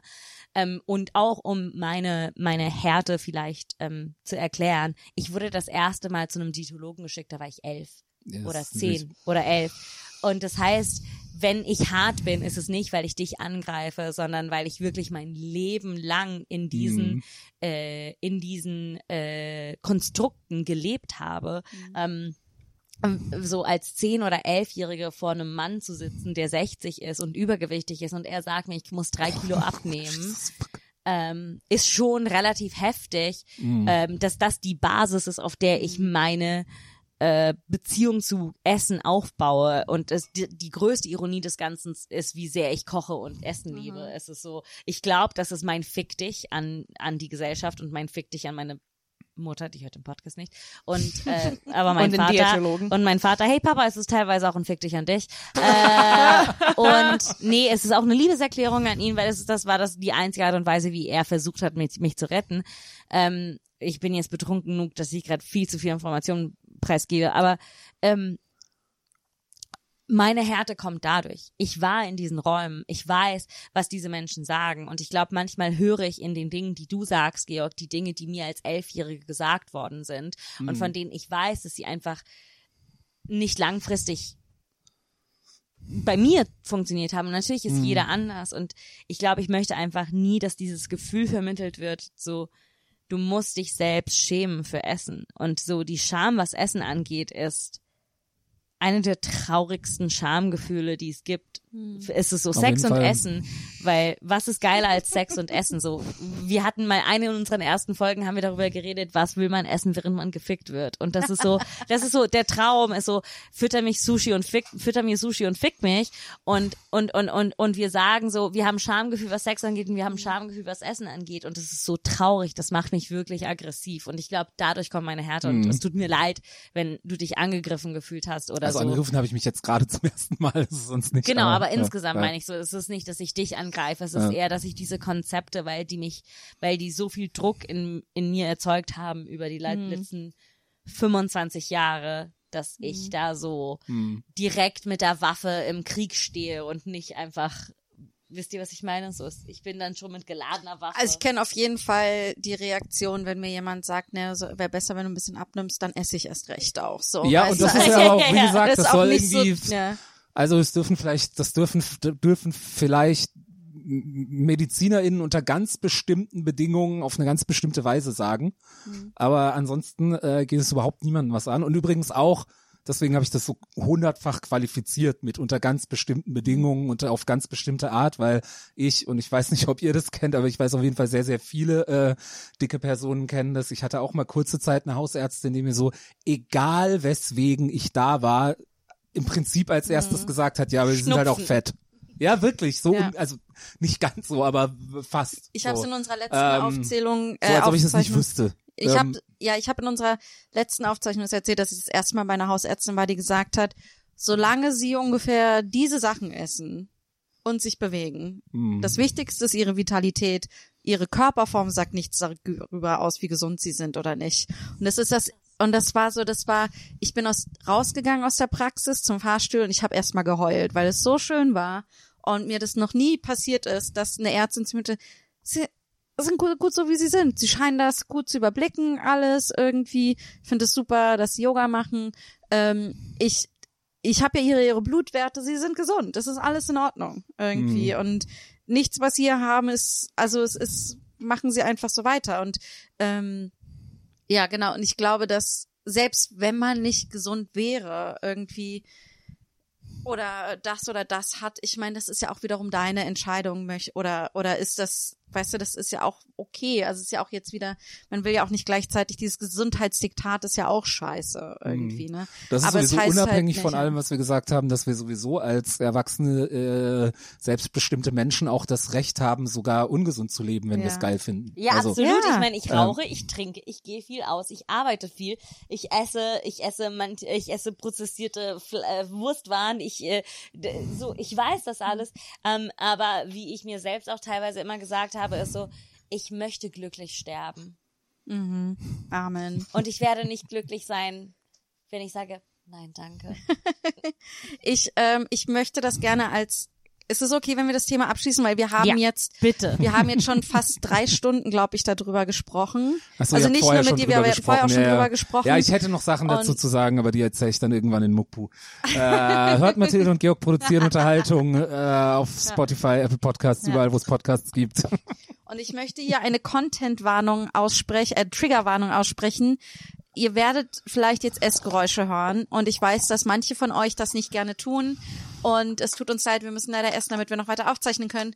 Ähm, ihr könnt das jetzt Also ihr überspringen. dürft nicht mal zum Essen eine Pause machen. Das ist echt, Nein, dann, dann, dann geht, Das ist kein Marathon. das ist kein Marathon mehr. ja. Danke, ja klar, Toni. wenn man das so Okay, ich entschieden tut mir leid, wir sind Podcast gestört. Aufzeichnen. Wir haben eine Aufzeichnungsstörung.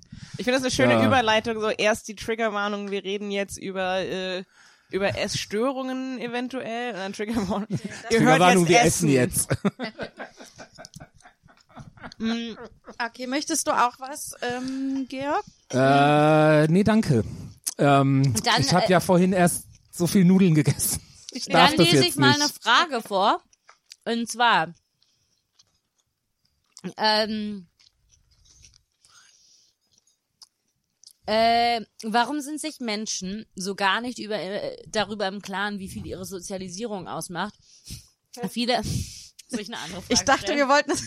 nee, ich meine, das, also es ist vielleicht Okay, ein guter nee, warte, ich Übergang. hab- Nee, ich, ich, Ich hab die nee, nee, perfekte nee, Frage. nee, äh, äh, ich habe nur gelacht, weil weil es so ist so ähm, das klingt so, als ob als ob uns jetzt äh, als ob wir jetzt beauftragt werden, äh, so generelle menschliche Kuriositäten Nee, ich glaube, ich habe eine bessere Frage und ich glaube, Okay. Georg ist ein super Gast dafür. Vol Volker Wissing stürzen? Fragezeichen. Ich bin ein super Gast dafür. Warum? Ja, weil du gerne Politik machst. Ah, Mache ich doch gar nicht mehr so gerne. Also Volker Wissing stürzen. Ja, klar. Wer, wer macht es? Ich muss leider gleich noch auf Twitch streamen. Ich kann heute leider nicht Volker Wissing stürzen. Ähm, j- einerseits ja, natürlich, weil ähm, weil wir es muss jetzt einfach verändert werden, dass ähm, wir müssen ja jetzt einfach irgendwie die Erde retten. Sorry, aber ähm, ist jetzt leider ein bisschen unangenehm. Die Erde müssen wir jetzt leider durch. Ähm, Was? und und er und er ist halt so, ach ja, ach, irgendwie müssen wir eigentlich gar nicht abschaffen diese Motoren, die zu viel Dreck in die Luft pusten.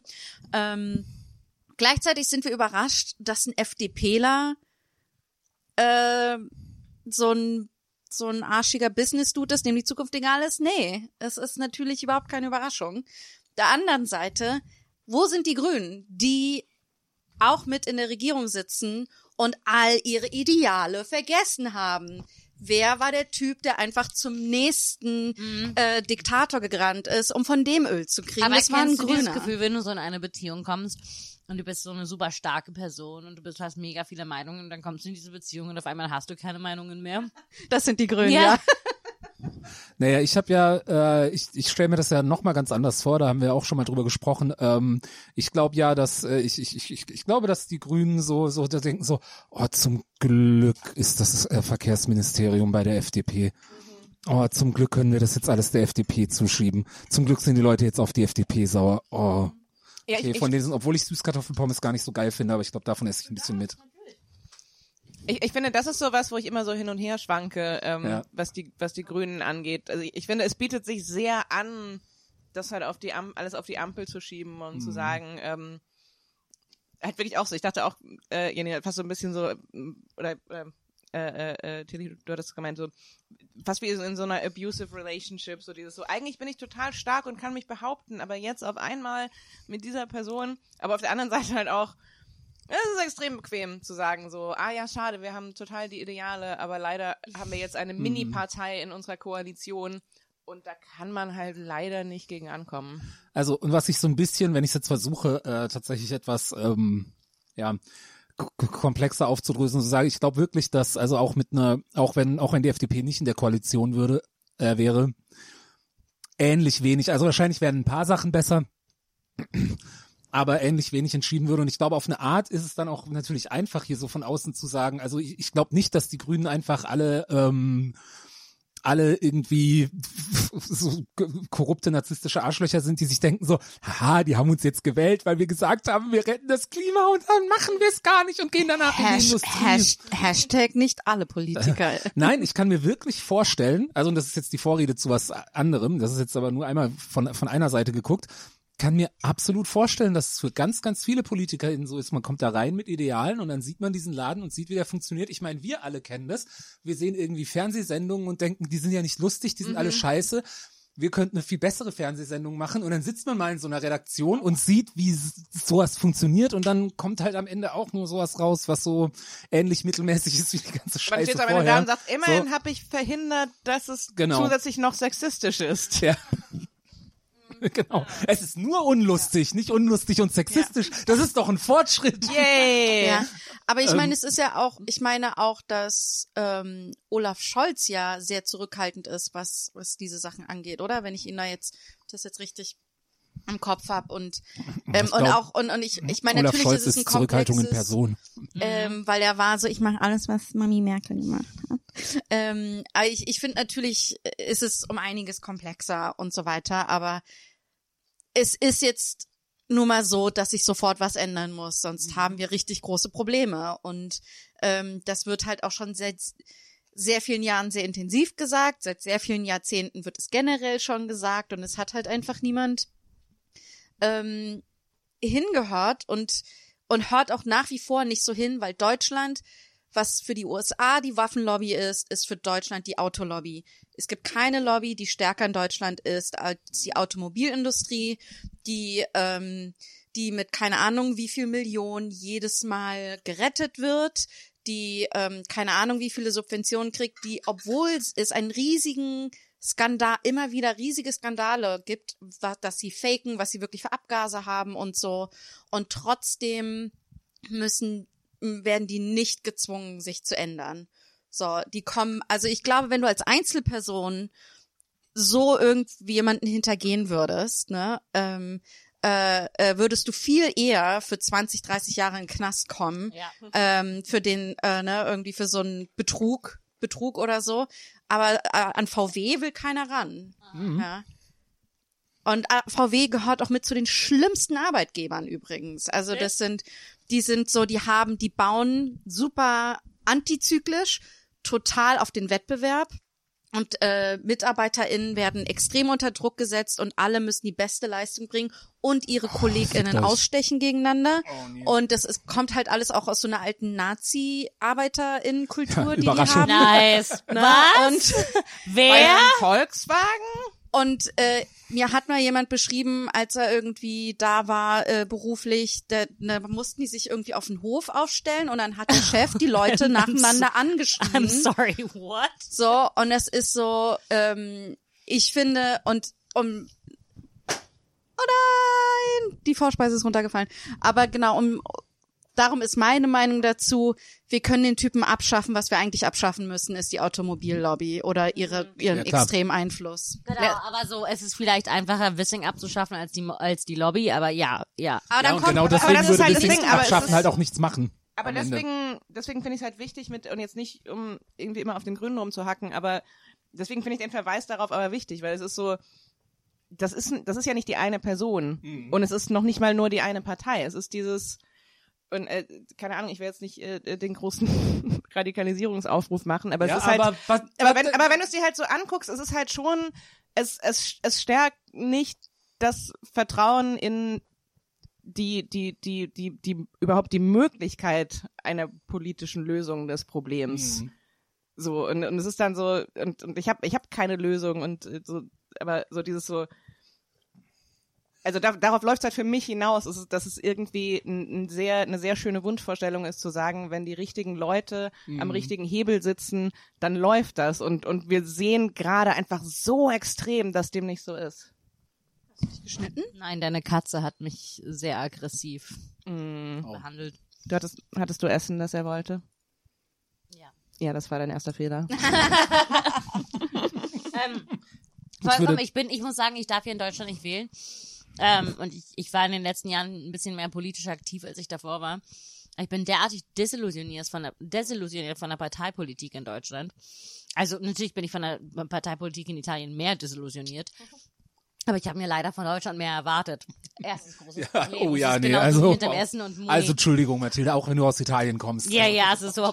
Also, Naja, ich dachte so, ihr habt, ihr habt zumindest, Demokratie, was relativ geil ist. ich habe mit 18 auch gedacht, dass es was bringt, wenn ich die Grünen wähle. Also Naja, ähm, zumindest mh, bin ich momentan ja extrem desillusioniert, was Parteipolitik angeht. Mm, Und dann habe ich mit Menschen mal darüber geredet, ja, was glaubst du, was man dann tun soll? Und ich bin so stürzen. so, ich weiß, das ist nicht die Antwort, die wir hören wollen, aber die einzige Lösung ist, das System komplett zu stürzen. Ähm, bin ich dabei? Nein. Ich bin übelst müde. ich ähm, hab zu tun. Ja, das hat das System alles organisiert, Ja, dass du zu müde bist. Ja. Aber sobald ich ein bedingungsloses Grundeinkommen habe, bin ich bei euch. Ich mache Mollys, kein Problem. ich glaube aber wirklich so, wie du es gerade formuliert hast, Toni, was hast du gesagt? Äh, große Radikalisierungsaufrufe oder was? war- Ich glaube wirklich, große Radikalisierungsaufrufe sind die einzige irgendwie noch vernünftige, produktive Reaktion auf äh, die politische Realität jetzt gerade. Ähm, denn es ist halt einfach mal so, und ich meine, bei, bei solchen Sachen wie Klimawandel und Nachhaltigkeit ist es halt noch offensichtlicher, weil man da klare Zahlen hat. Das ist bei Fragen wie sozialer Gerechtigkeit und ähm, marginalisierten Gruppen und so weiter eigentlich alles genauso dringend. Aber wir nehmen jetzt mal, ich nehme, wir bleiben mal bei dem Bild des Klimawandels, weil es da so sehr, sehr, sehr, sehr anschaulich sichtbar ist. Es ist halt einfach ganz klar, nur radikale Handlungen und Veränderungen bringen noch irgendwas. Und ähm, ich bin da, ich bin, ich bin da auf einer interessanten, ähm, ja, ich weiß nicht, nee, Dichotomie ist das falsche Wort, aber ähm, ich finde gleichzeitig mehr und mehr, ne, ich war ja lange für die Partei, die Partei aktiv, ähm, weil ich halt auch schon seit Ewigkeiten frustriert bin und desillusioniert über die Parteienpolitik. Und ähm, inzwischen ist meine Wahrnehmung oder meine Idee ganz klar, dass man wirklich beides braucht, also sowohl die äh, irgendwie äh, Leute, die irgendwie in irgendwelchen Parlamenten und Gremien und sonst wo sitzen und da ähm, ganz lange über irgendwelche äh, Gesetzesentwürfe diskutieren und dass es deswegen ähm, tatsächlich auch wichtig ist, die die am wenigsten, die gerade am wenigsten beschissenste Partei dann auch zu wählen. ne? Also so- so- so- was heutzutage häufig die Grünen sind, also die Grünen oder die Linke, sonst eigentlich niemand. Ähm, und gleichzeitig, und das ist das, das nervt mich jetzt bei einigen radikalen Linken, dass da so ein Widerspruch aufgemacht wird, so Parteienpolitik, alles scheiße, du musst gar nicht wählen gehen, alles so eine Aber das, Scheiße. ja, das kannst Sondern du ist Zeiten halt- von AfD nicht leisten, finde ja, ich. Ja. und eigentlich konnte man sich schon Zeiten von CDU nicht leisten. So. Aber du hast absolut, also so die, die, die Formulierung, die ich dafür vor ein paar Jahren irgendwie mal gefunden habe, ist, äh, man wählt nicht das kleinere Übel, außer das größere Übel sind Nazis. Dann schon. Aber das ist halt eben dieser, der, und- der große Widerspruch zwischen, oder was ist Widerspruch, aber Ja. so ein bisschen dieses auf der einen Seite na, natürlich fucking wählen gehen, wenn die Ja. AfD da in der Waagschale ist. Und auf der anderen auf Seite auch Steine schmeißen. Ja, genau. Und es ist so, so, aber so, es, es, es reicht null. So, Ja. es ist nicht, es, ähm, wie gesagt, also ich finde das, das Positivste, was man an der aktuellen Situation noch sehen kann, ist es, ist es ein Anschauungsbeispiel. So, es gibt nicht die richtige Person im richtigen Posten, die das regelt. Ja. Egal und, und egal was das, wie wie gut gesinnt und und was für ein guter Mensch das individuell ist, bla bla bla. Ähm, rein rein politisch und strukturell, so das ist das das wird's nicht reißen. Weil, genau, und ich glaube, weil das muss man sagen, jede Person, die sich dafür entscheidet, politisch Macht zu haben, ist eine psychisch gestörte Person. Und ich gehe mit diesem Statement Äh, äh, ins äh, Grab. kann, kann ich Und ganz zwar kurz anders sagen, nein, psychisch nein, gestört als wir. Ja. Ich wollte gerade sagen, die coole Art von ich wollte psychisch gerade sagen, das gestört. was ich wollte kurz sagen, ähm, ich weiß, ich habe da Probleme, den Begriff psychisch gestört zu benutzen, weil das sehr viele coole psychisch gestörte Leute damit Hat reinreißt. narzisstische Tendenzen, die man hinterfragen Hat- sollte. Mm, hat eine, eine, eine Persönlichkeitsstruktur, die, Die Misstrauen, Misstrauen erweckend ist. erweckend ist. Weil ich meine, stell dir vor, Im besten Fall narzisstisch, im schlimmsten Fall soziopathisch. Genau, stell dir vor, du wachst morgen auf und bist so, ja, ich sollte Kanzler sein. So, so ich wach morgens auf und denk mir so, meinst du, es ist mal Zeit, mein Bettzeug zu wechseln? Vielleicht doch nicht. Es ist zu früh. Ich habe noch eine Woche. Aber stell dir vor, mit dieser, mit, Mathilde so morgens, ist es Zeit, mein Bettzeug zu wechseln? Ich glaube, keine Person sollte diese Entscheidungsmacht haben. nee. Da müssen wir abwarten, was die Basis sagt. Ja. Ähm, genau, und das ist, das ist nämlich der zweite Teil von dem, was ich vorhin angefangen habe, von wegen Poli Parteienpolitik. Man braucht halt wirklich ähm, auch, es ist, es ist auch ahistorisch, äh, dieses, was so, was so bürgerliche, liberale und konservative immer gerne sagen, ja, ihr dürft ja provo äh, protestieren, aber bitte nur so, dass es niemandem wehtut und äh, am besten zu den äh, Protestzeiten ähm, werktags äh, zwischen 11 und 16 Uhr äh, mit Voranmeldung und so weiter. Es ist einfach historisch. Jede, jede signifikante oder so gut wie jede. Ich kann mir nicht, ich kann von mir nicht behaupten, dass ich jeden einzelnen äh, äh, signifikanten gesellschaftlichen Fortschritt jetzt äh, analysiert habe. Aber im Großen und Ganzen werden große gesellschaftliche Fortschritte nie ohne Aufstände und ohne mindestens zivilen Ungehorsam, wenn nicht auch in gewissem Maße politische Gewalt ähm, äh, erkämpft. Also Ich liebe- es ist ich wirklich egal, ob das Arbeitnehmerinnenrechte sind, äh, Frauenrechte, äh, Civil Rights, äh, irgendwie queere Rechte, alles. Also du, du kannst bei allem sagen, ja. Und da sind Leute auf die Straße gegangen und haben in Kauf genommen, dass auf sie geschossen wird Mhm. und haben äh, mindestens öffentliches Eigentum beschädigt und sonst hätte es das alles nicht gegeben. Man hat dann durchaus, wenn man nicht die Gesellschaft komplett umgestürzt hat, was halt finde ich prinzipiell eine schöne Idee, aber hat auch so seine Schwierigkeiten. Ne? Also man braucht dann eben durchaus, deswegen sage ich halt trotzdem wählen gehen, man braucht dann schon noch die Leute, die sagen so, ja, okay, jetzt wird's uns zu heiß, jetzt schreiben wir ein Antidiskriminierungsgesetz. Ähm, aber ja, es ist einfach Bullshit zu glauben, dass Menschen, die Macht haben, und damit meine ich in erster Linie nicht PolitikerInnen, sondern sozusagen Menschen, die in gesellschaftlich verfestigten Machtpositionen sitzen, diese Macht einfach so abgeben, weil, weil man sie davon überzeugt hat, dass es das Beste für alle ist. So, so funktioniert die Welt halt einfach nicht. Das ist macht kaputt, Schade. was euch kaputt macht. Mhm, keine Macht für niemanden. Mal noch ein paar alte Slogans. Ich finde, warum Äh. sind die nicht zurückgekommen? Warum recyceln wir alle? Warum Rio gestorben ist. ja. Und da muss ich, ich bin so, Warum ist Rio nicht Bundeskanzler? Ja. ey, ey, was ehrlich, soll der Scheiß? Jesus ist wieder auferstanden. Wo ist Rio, Bitches? Achtung, Achtung, edgy Hot Take. Ähm, ich glaube, jetzt nicht für, es ist, es ist immer schade, wenn jemand stirbt und auch, dass Rio Reiser gestorben ist. Aber ich glaube, Aber? für uns, so für die Gesellschaft, ist es vielleicht nicht so schlecht, dass Rio Reiser so früh gestorben ist. Ich möchte mir nicht vorstellen, wie irgendwie der 60 Jahre alte Rio Reiser bei Markus Lanz sitzt und äh, da seine Meinung zum Ukraine-Konflikt ablässt oder sowas. Also keine Ahnung, das war jetzt der gesagt, Ja. aber äh, also einfach auch Nee, wieder statistisch, historisch betrachtet, ist die Wahrscheinlichkeit wäre, hoch, hätte Rio jetzt die- ganz, ganz schlimme, unangenehme Takes Ja. und Ich wollte sagen, Ja. das, das, das, das ist noch so das Best-Case-Szenario, dass er so in die Richtung gegangen wäre und nicht so das komplette Johnny Rotten. So, Ja. ähm, ist es nicht Punk, wenn man ganz konservativ ist? Ha? Ha? Ha? Denk mal drüber nach, Kinder. ja. Haben wir noch eine Frage? Wir haben ganz viele. Wir, müssen wir, müssen wir, sind wir wieder an dem Punkt, wo wir durch die Fragen so ein bisschen mehr durchrattern müssen? glaube noch nicht. Ich glaube noch müssen wir ein bisschen. Okay.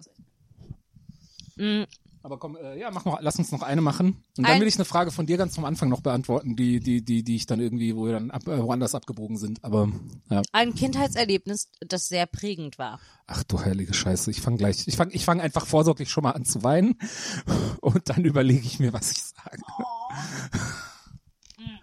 Wie gesagt, ich habe das vorhin erwähnt, Hunger als Gefühl. Das war schon sehr, sehr extrem prägend für mich und mein ganzes Leben. Ähm, ansonsten muss ich weiterdenken, aber so das Gefühl von Hunger haben. Ähm, ich ich habe das, glaube ich, in unserem Vorgänger in Podcast Vorgänger besprochen, äh, erzählt. Und zwar ähm, äh, meine Stiefmutter hat mir nicht beigebracht, wie man Tampons benutzt, weil sie dachte, dass ich das schon weiß, weil ich ja so frühreif bin. Und ähm, und ich dachte, ah, ich muss das jetzt wissen und war so, ja, ja, ja. Und ich hatte null Ahnung. Und ich hatte keine Ahnung, wie man Tampons benutzt, ich hatte keine Ahnung, wie man Binden benutzt und ähm, all das nicht. Und ähm, und habe mich dann halt sehr dafür geschämt. Und was dann ähm, passiert ist, ist, dass ich ähm, also ich wusste auch nicht, dass man die in den Müll schmeißen muss und habe die halt in die Toilette geworfen irgendwie. Und ich glaube nicht, dass es Binden waren. Ich bin mir sicher, es waren nur die Tampons und so und jedenfalls hat es irgendwann zu einem Rohrbruch geführt in dem ähm, im Haus, in dem wo wir gewohnt haben.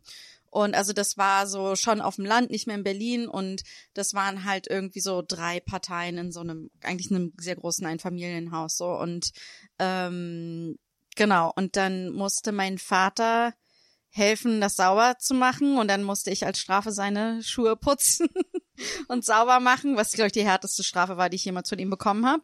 Ähm, Du wurdest dafür bestraft? aber naja, ich glaube halt einfach, weil mein Vater einfach keine Ahnung hatte und so und was da genau los war. Und ähm, ja, es war, glaube ich, einfach teuer und se- sehr ärgerlich und so. Aber ich muss sagen, ich habe trotzdem, das war, glaube ich, so ein sehr prägendes Moment, was so eine Phase sehr gut repräsentiert, wo ich mich konstant dafür geschämt habe, meine Tage zu haben und auch schon früh sehr stark meine Tage hatte.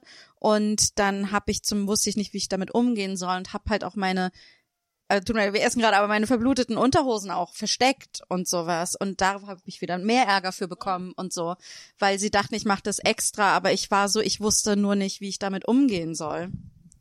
Janina, sei nicht wie RBB-Redakteure. Ich kann essen und über Menstruation hören. Stimmt, das ist so, das muss ja, genau. Äh, ich weiß auch, unsere allererste Folge beim RBB, ähm, da haben sich die Redakteure sehr darüber aufgeregt, dass ein Ausschnitt morgens um sieben im Morgenradio Essen, da beworben liegt die ganze wurde. Zeit so Ku- Ku- Ku- Kuchen rum, ist der noch, ist der noch? Ja, ist So- eine, so ist eine Zimt, oder Zimtschnecke ist das. Zimtschneck, oh, noch, noch viel geiler. Ähm, ja, genau, aber genau, der, der RBB fand, das geht überhaupt nicht, dass man morgens um sieben Ausschnitt äh, sendet, wo ich über meine Blutung rede. Das könnte man den Menschen morgens nicht zutrauen beim Frühstücken. Unglaublich. Ja, weil Frauen menstruieren während dem Essen nicht. Nur davor und danach. Also sie tun's schon, aber halt, aber halt leise und diskret. Ich blute laut. Wenn sie eine, also wenn, wenn man halt, wenn man halt eine Dame ist, dann macht man das leise und diskret. Wer hat das neulich? Ich glaube, Erika Radcliffe hat es neulich auf Twitter gepostet, so, ey, wenn Männer äh, Menstruation hätten, die würden garantiert davon an, äh, damit angeben, wie viel sie bluten. So, ey, Bruder, Attentat bei mir, Alter, ich schwör.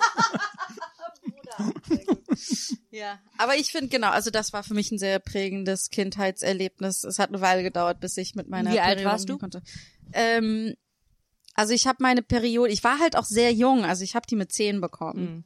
So, ne, und ich glaube, da hat es angefangen, aber es hat bestimmt schon so vier Jahre gedauert, bis ich das richtig raus hatte, weil es ist ja jetzt auch nicht so, dass einem das im Biologieunterricht beigebracht wird, richtig, oder Ja. so. Erst recht nicht mit zehn. Ja. Also ich hatte, ich, ich weiß gar nicht, wie lange ich ähm, geglaubt habe, dass wenn meine äh, meine Mutter hat das einfach äh, sehr, sehr missverständlich formuliert, so dass ich ganz lange dachte, ähm, wenn man seine Tage hat, dass man, dass man dann, dass man dann Blut pinkelt.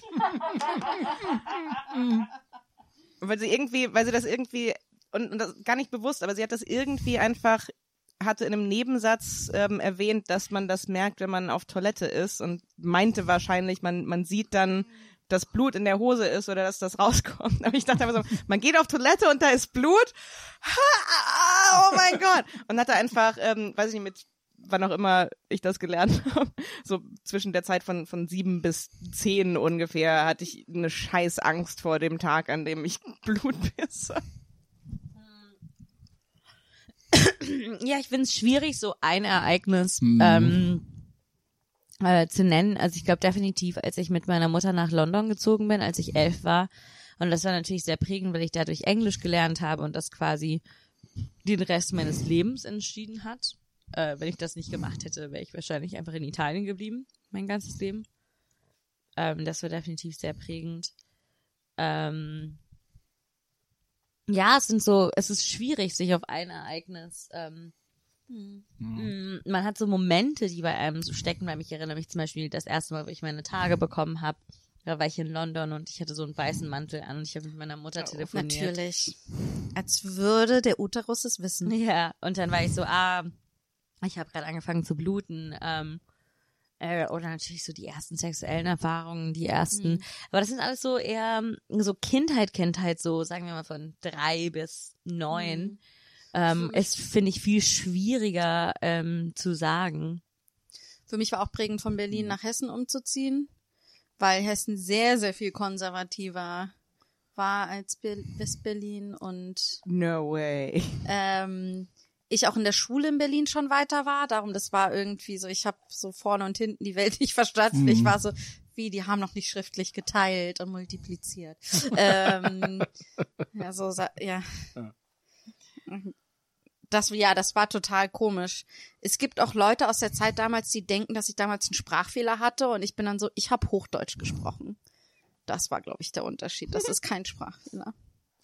Ja. Mir fällt gerade ein, das ist noch nicht die Antwort auf die Frage, aber einfach nur, weil ihr kurz erwähnt habt, so ja, und man hat es ja in der Schule und äh, nicht gelernt und sowas. Also klar, sowieso nicht mit zehn, aber ich habe mich dann so gefragt, wann habe ich darüber gelernt? Äh, in der fünften Klasse, glaube ich, also so mit elf, zwölf. Dann hatten wir damals ja Sexualkunde im Biounterricht.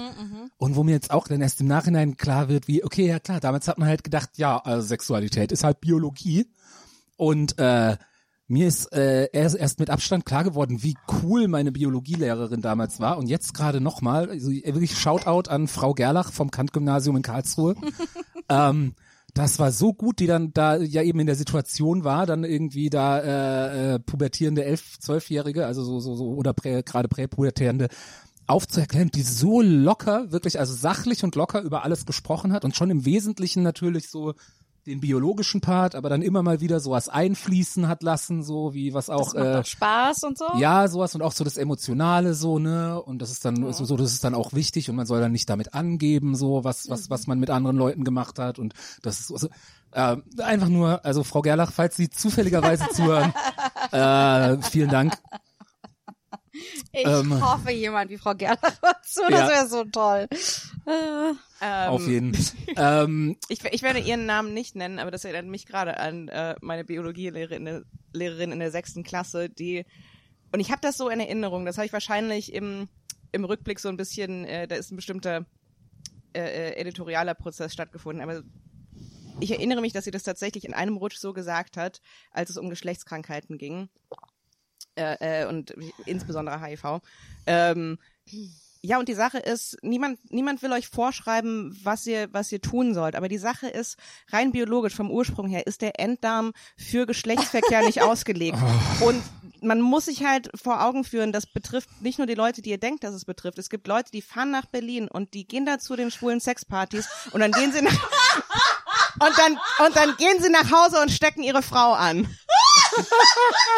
Wie gesagt, in meinem, sorry, in, haben in, meinem, in meinem Gedächtnis, in meinem Gedächtnis hat sie das so gesagt. Ich vermute, das war ein bisschen anders, aber wirklich so der, Etwas nuancierter. so das, das, das Paradebeispiel von, das ist jetzt sehr spezifisch, auch mit Berlin und so.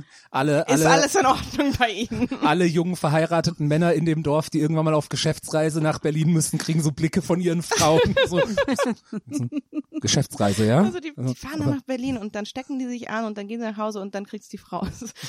Okay. Aber halt auch, also definitiv erinnere ich mich daran, an die Worte Enddarm nicht ausgelegt für Geschlechtsverkehr. Und außerdem, Entschuldigung, Frau, wie auch immer sie heißt in Hessen. ähm, who made you the queen of sex? Ja. So. Nee, sie hat gesagt, Frau- sie hat gesagt, sie will niemandem was vorschreiben, Ja. aber FYI. Ja, Ich, ich hätte Frau so und so, ich, ich könnte Frau so und so noch diverse andere Körperteile nennen, die biologisch nicht für Sexualität ausgelegt sind, So was die Hölle meiner Erfahrung nach trotzdem erstaunlich gut Mhm. funktionieren in der Sexualität.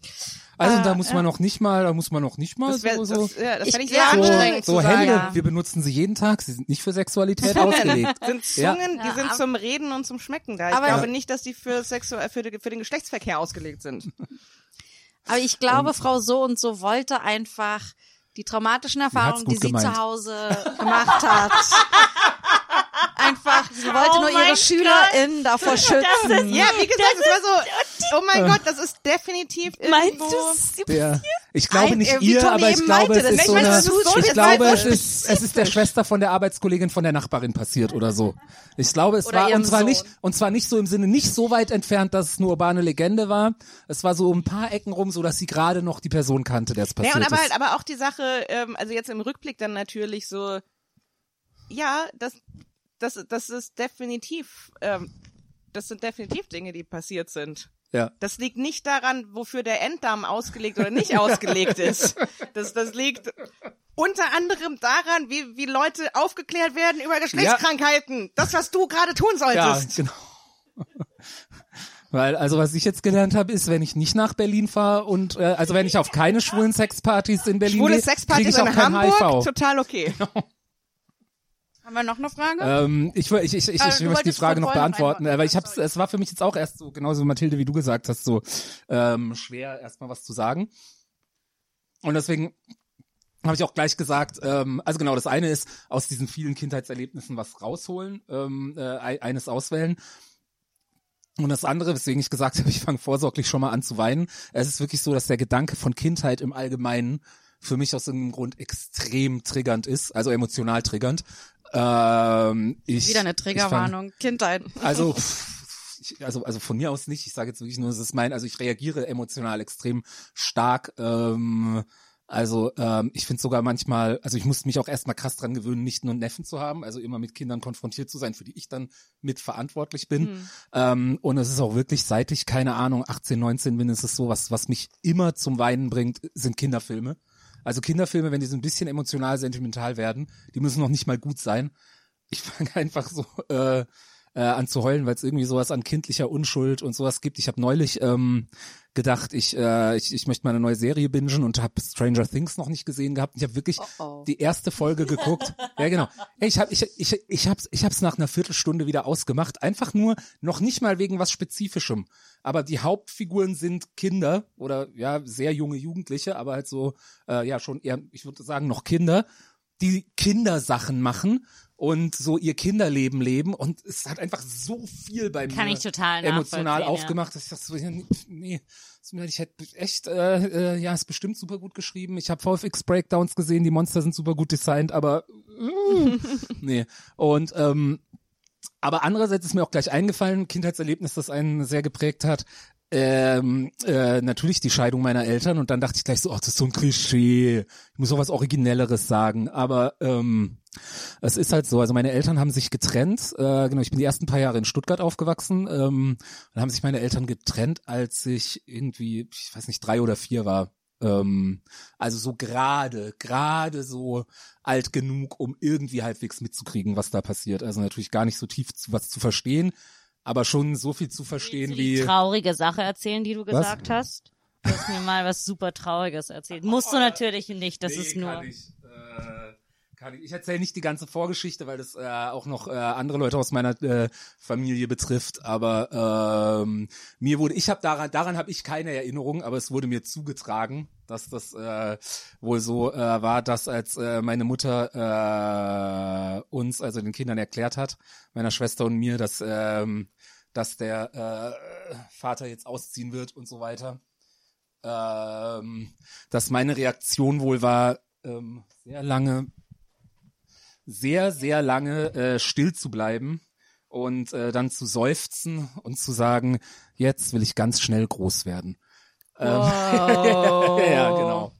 Ähm, aber um genau um die Frage zu beantworten, also erstmal glaube ich natürlich so eine frühe, diese frühe Scheidung und auch mit ähm, Sachen, die ähm, die die die ich als Kind wahrscheinlich äh, unbewusst wahrgenommen habe, ohne sie äh, äh, wirklich äh, zu verstehen. Ich glaube schon, dass das auch ähm, natürlich Auswirkungen darauf ge, äh, gehabt hat, auch wie ich äh, mit äh, Beziehungen umgehe ähm, und so weiter.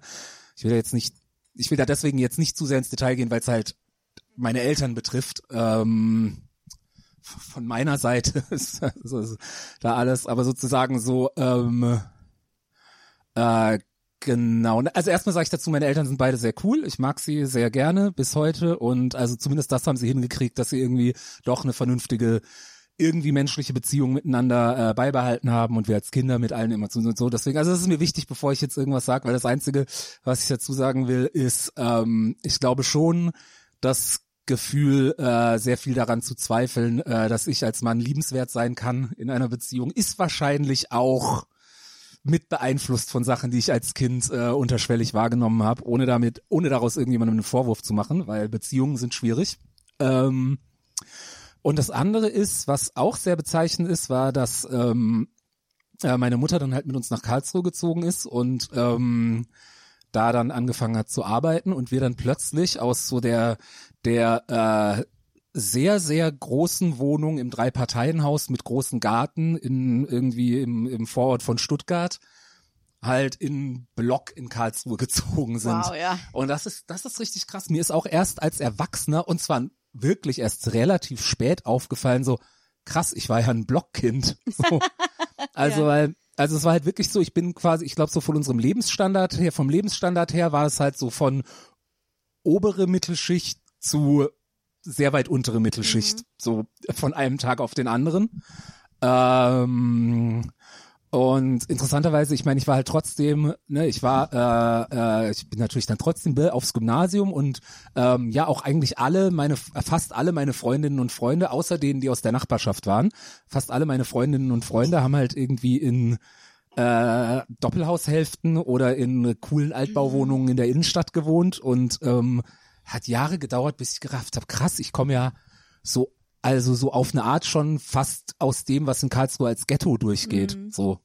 Ähm, Ja, also ich ist ganz interessant. Ich kenne das so umgekehrt, also von der Stadt aufs Mhm. Land. Da ist es nämlich, da bist du nämlich Ghetto-Kind, wenn du in einer Wohnung statt in einem Haus wohnst. Mhm. Also in, in Hessen Mhm. auf jeden Fall. Und das war irgendwie so, oh mein Gott, wir sind arm, weil wir wohnen nur in einer Wohnung. Dabei waren waren, waren meine Familie gar, also einfach Mittelschicht Ja, irgendwie ja. so, aber als Mittelschicht auf dem Land hast du halt ein Haus, Haus selbst gebaut, ne, oder geerbt oder, oder sowas, aber du würdest halt nicht ähm, in eine Wohnung wohnen und das, das ist mir dann irgendwann auch relativ spät erst klar geworden und, aber es ist ja, das macht schon interessant, ne, wie so eine Immobilie darüber entscheidet, in welcher Klasse du bist. So. ich meine, bei dem ganz, darf ich noch kurz? Ähm, nee, nee, ich, wollte, ich will dich noch nicht unterbrechen. Oh, Jetzt fühle ich mich schlecht. Egal, ich kann damit leben, dass ich mich schlecht fühle. Ähm, bei mir ging es aber gar nicht so sehr um die Immobilie, die steht dafür, sondern auch wirklich, dass ich halt in ein sozial, anderes soziales Umfeld äh, Ja. gekommen bin. Und dass ich halt wirklich aufgewachsen bin, schon ähm, neben Familien, wo, was weiß ich, wo dann irgendwie die andere alleinerziehende Mutter, von der man dann sich plötzlich irgendwann erzählt hat, dass die Drogen nimmt und irgendwie die das eine Kind, das irgendwie immer draußen spielen musste, weil die Eltern die Tür abgeschlossen haben, wenn sie irgendwie vögeln wollten oder keine Ahnung. Ähm, so und die eine Familie, wo der Vater den ganzen Tag in der Kneipe gegenüber sitzt und sowas, also schon. Ähm, und ich meine, ich wollte jetzt sagen, ich will das alles nicht bewerten, aber ich meine, man kann es nicht sagen, ohne sowas zu bewerten. Das ist jetzt mal ganz ehrlich. Also es ist eine Klassengeschichte. Ähm, aber ja, jetzt, aber tatsächlich der Part, ohne es zu bewerten, dass halt wirklich ich, ich äh, in einer anderen Klassenrealität aufgewachsen bin, als der, der ich mich eigentlich zugehörig fühle. Ähm, wie gesagt, das, das, das wollte ich jetzt einfach mal so feststellen. Es hat Ja. bestimmt seine Vor- und Nachteile für die persönliche Entwicklung. Das heißt Ja. auf jeden Fall, dass du, äh, wie nennt man, äh, also dass du da eine gewisse Mobilität, heißt es, sagt eine Mobilität So- dazu? Ja, ja, ja, soziale Mobilität. Soziale Mobilität, das stimmt aber halt so nicht, weil mich ja mein, weil mich ja mein Vater, der Zeit seines Lebens sehr gut verdient hat, die ganze Zeit weiter unterstützt hat. Also, Ähm, ne, aber das ist, das ist tatsächlich was, was glaube ich schon, was, was, was, was ein sehr spezieller Teil meiner Biografie ist, dass ich halt von den materiellen Verhältnissen her so aufgewachsen bin, Mhm. aber natürlich trotzdem immer wusste, so eigentlich fehlt es einem nicht wirklich an was und dass ich halt trotzdem dann irgendwie neun Jahre in Berlin an der Filmhochschule abhängen konnte und mein Vater das finanziert hat. Äh, Ja, also insofern, aber das ist in, solche Dinge sind interessant, weil ich muss sagen, es ist, äh, ich bin objektiv sehr privilegiert aufgewachsen. Also es gibt keine, es gibt keine andere Art und Weise, das äh, zu beschreiben. Und gleichzeitig ist es so, ähm, dass das Umfeld, in dem ich mich in den letzten sagen wir fünf, acht Jahre meines Lebens als als Kind, sagen wir mal, äh, befunden habe, in in äh, da war ich die untere, die unterste Schicht. Ne, so ich ging in in Wohnungen und Häuser von Freunden und die hatten halt äh, etruskische äh, Gräber in den Garten oder haben im in in äh, hatten halt Kunst, die Menschen studiert haben, in deren Wohnungen hängen. Und äh, auch wenn das natürlich eine total andere Realität dessen ist, was immer so, ich habe mich immer als finanziell äh, minderwertig gefühlt, weil meine Mutter einen normalen äh, staatsabhängigen Job hatte und mein Vater zwar gut verdient hat, aber im Vergleich zu den anderen Elternhäusern war ich definitiv so ja, ich hatte mein eigenes Zimmer, aber es war jetzt nicht so Mhm. ähm, und dass es sehr interessant war. Äh, In Amerika dann noch viel schlimmer, als ich dann studiert habe, weil natürlich amerikanische äh, Ökono ökonomische Verhältnisse im Vergleich zu Europa eine ganz andere Liga sind. Ich meine, das, was hier ein normaler Verdienst ist, ist dann Einstiegsgehalt. So 30.000 Euro im Jahr ist oder 30.000 Dollar im Jahr ist in Amerika ein Einstiegsgehalt. Gehalt. Ähm, also ich habe mich immer so arm gefühlt, wobei ich das gar nicht war, also in keinster Hinsicht. Äh, aber man konnte halt nicht alles haben, was man wollte. Ne? Es war so, es gibt, man, man, man, man kann halt in Urlaub fahren und man kann, keine Ahnung, ein Handy haben oder einen Computer oder so, aber es ist jetzt nicht selbstverständlich, dass diese Sachen existieren. Ähm, und da muss ich sagen, dass mich diese letzten sieben Jahre in Berlin viel mehr äh, darüber be- bewusst gemacht haben, wie krass dieses Privileg eigentlich ist, mit dem ich aufgewachsen bin. Also äh, kulturell gesehen, nicht nur ähm, finanziell gesehen. Ähm, ja. Aber auch, dass in höheren Klassen es, es krasse Abstufungen gibt, ne? Und dass ja auch einem klar gemacht wird, dass es da Unterschiede gibt. Ne? Also, Voll. Das, äh, das, es ist halt auch wieder krass, dass jede Klasse für sich nochmal ihre eigenen Klassen und Abstufungen Mhm. Ja. und, und so weiter hat. Und es immer sehr wichtig ist, dass jede Person zu jedem Zeitpunkt weiß, wo, Wo sie sie steht. steht. Ja. Mhm. ja. Ähm, ich mache nochmal die Fragen auf. Mhm. Ähm, das ist eine schwierige Frage. Soll ich die an, soll ich die machen? Ja, mach. Ich glaube, we pass, we're past schwierig. Was bedeutet Freundschaft für euch? Wie sieht eure Freundschaft zueinander aus? Hm. Also als Person, die sehr lange Single ist, bedeutet mir Freundschaft sehr, sehr viel, weil das meine hauptsozialen Beziehungen sind, die auch ähm, so Wahlfamilie sind, die andere viel mit romantischen PartnerInnen so haben. Und ähm, ja, darum ist es schon sehr, sehr wichtig für mich. Es ist halt sehr schwierig, ähm, ist halt sehr schwierig, wenn romantische Beziehungen bei diesen anderen Freundinnen dann auftauchen, weil das dann oft bedeutet, dass dass sich die Freundschaft so ein bisschen verändert und nicht mehr so viel Zeit und nicht mehr so viel Raum da ist. Es sei denn, es ist eine Person, die da sehr darauf achtet, nicht in klassische so Strukturen äh, ähm, reinzufallen. Ich glaube, das ist vielleicht auch, vielleicht ist es auch sehr ein hetero-Dating-Ding, keine Ahnung, aber ähm, also ich habe es auch anders beobachtet. Aber ja, das ist halt, ich glaube, das ist eine sehr große Herausforderung, wenn Freundschaft so wichtig ist in meinem Leben. Aber ja, ich finde Freundschaft sehr, also diese platonische Liebe ist das ja eigentlich, ne? Die finde ich sehr, sehr wichtig f- für alles, für die ganze sehr eigene Entwicklung, die eigene Existenz als Mensch. Wenn man halt nicht eine kleine Kernfamilie hat, so. Hm. Also ich finde es als Single auf jeden Fall auch immer richtig, richtig scheiße, wenn meine Freunde in glücklichen Paarbeziehungen sind. Ja. Ich immer so, ja, ja, Das fickt euch. Ach nee, macht ihr ja schon. So.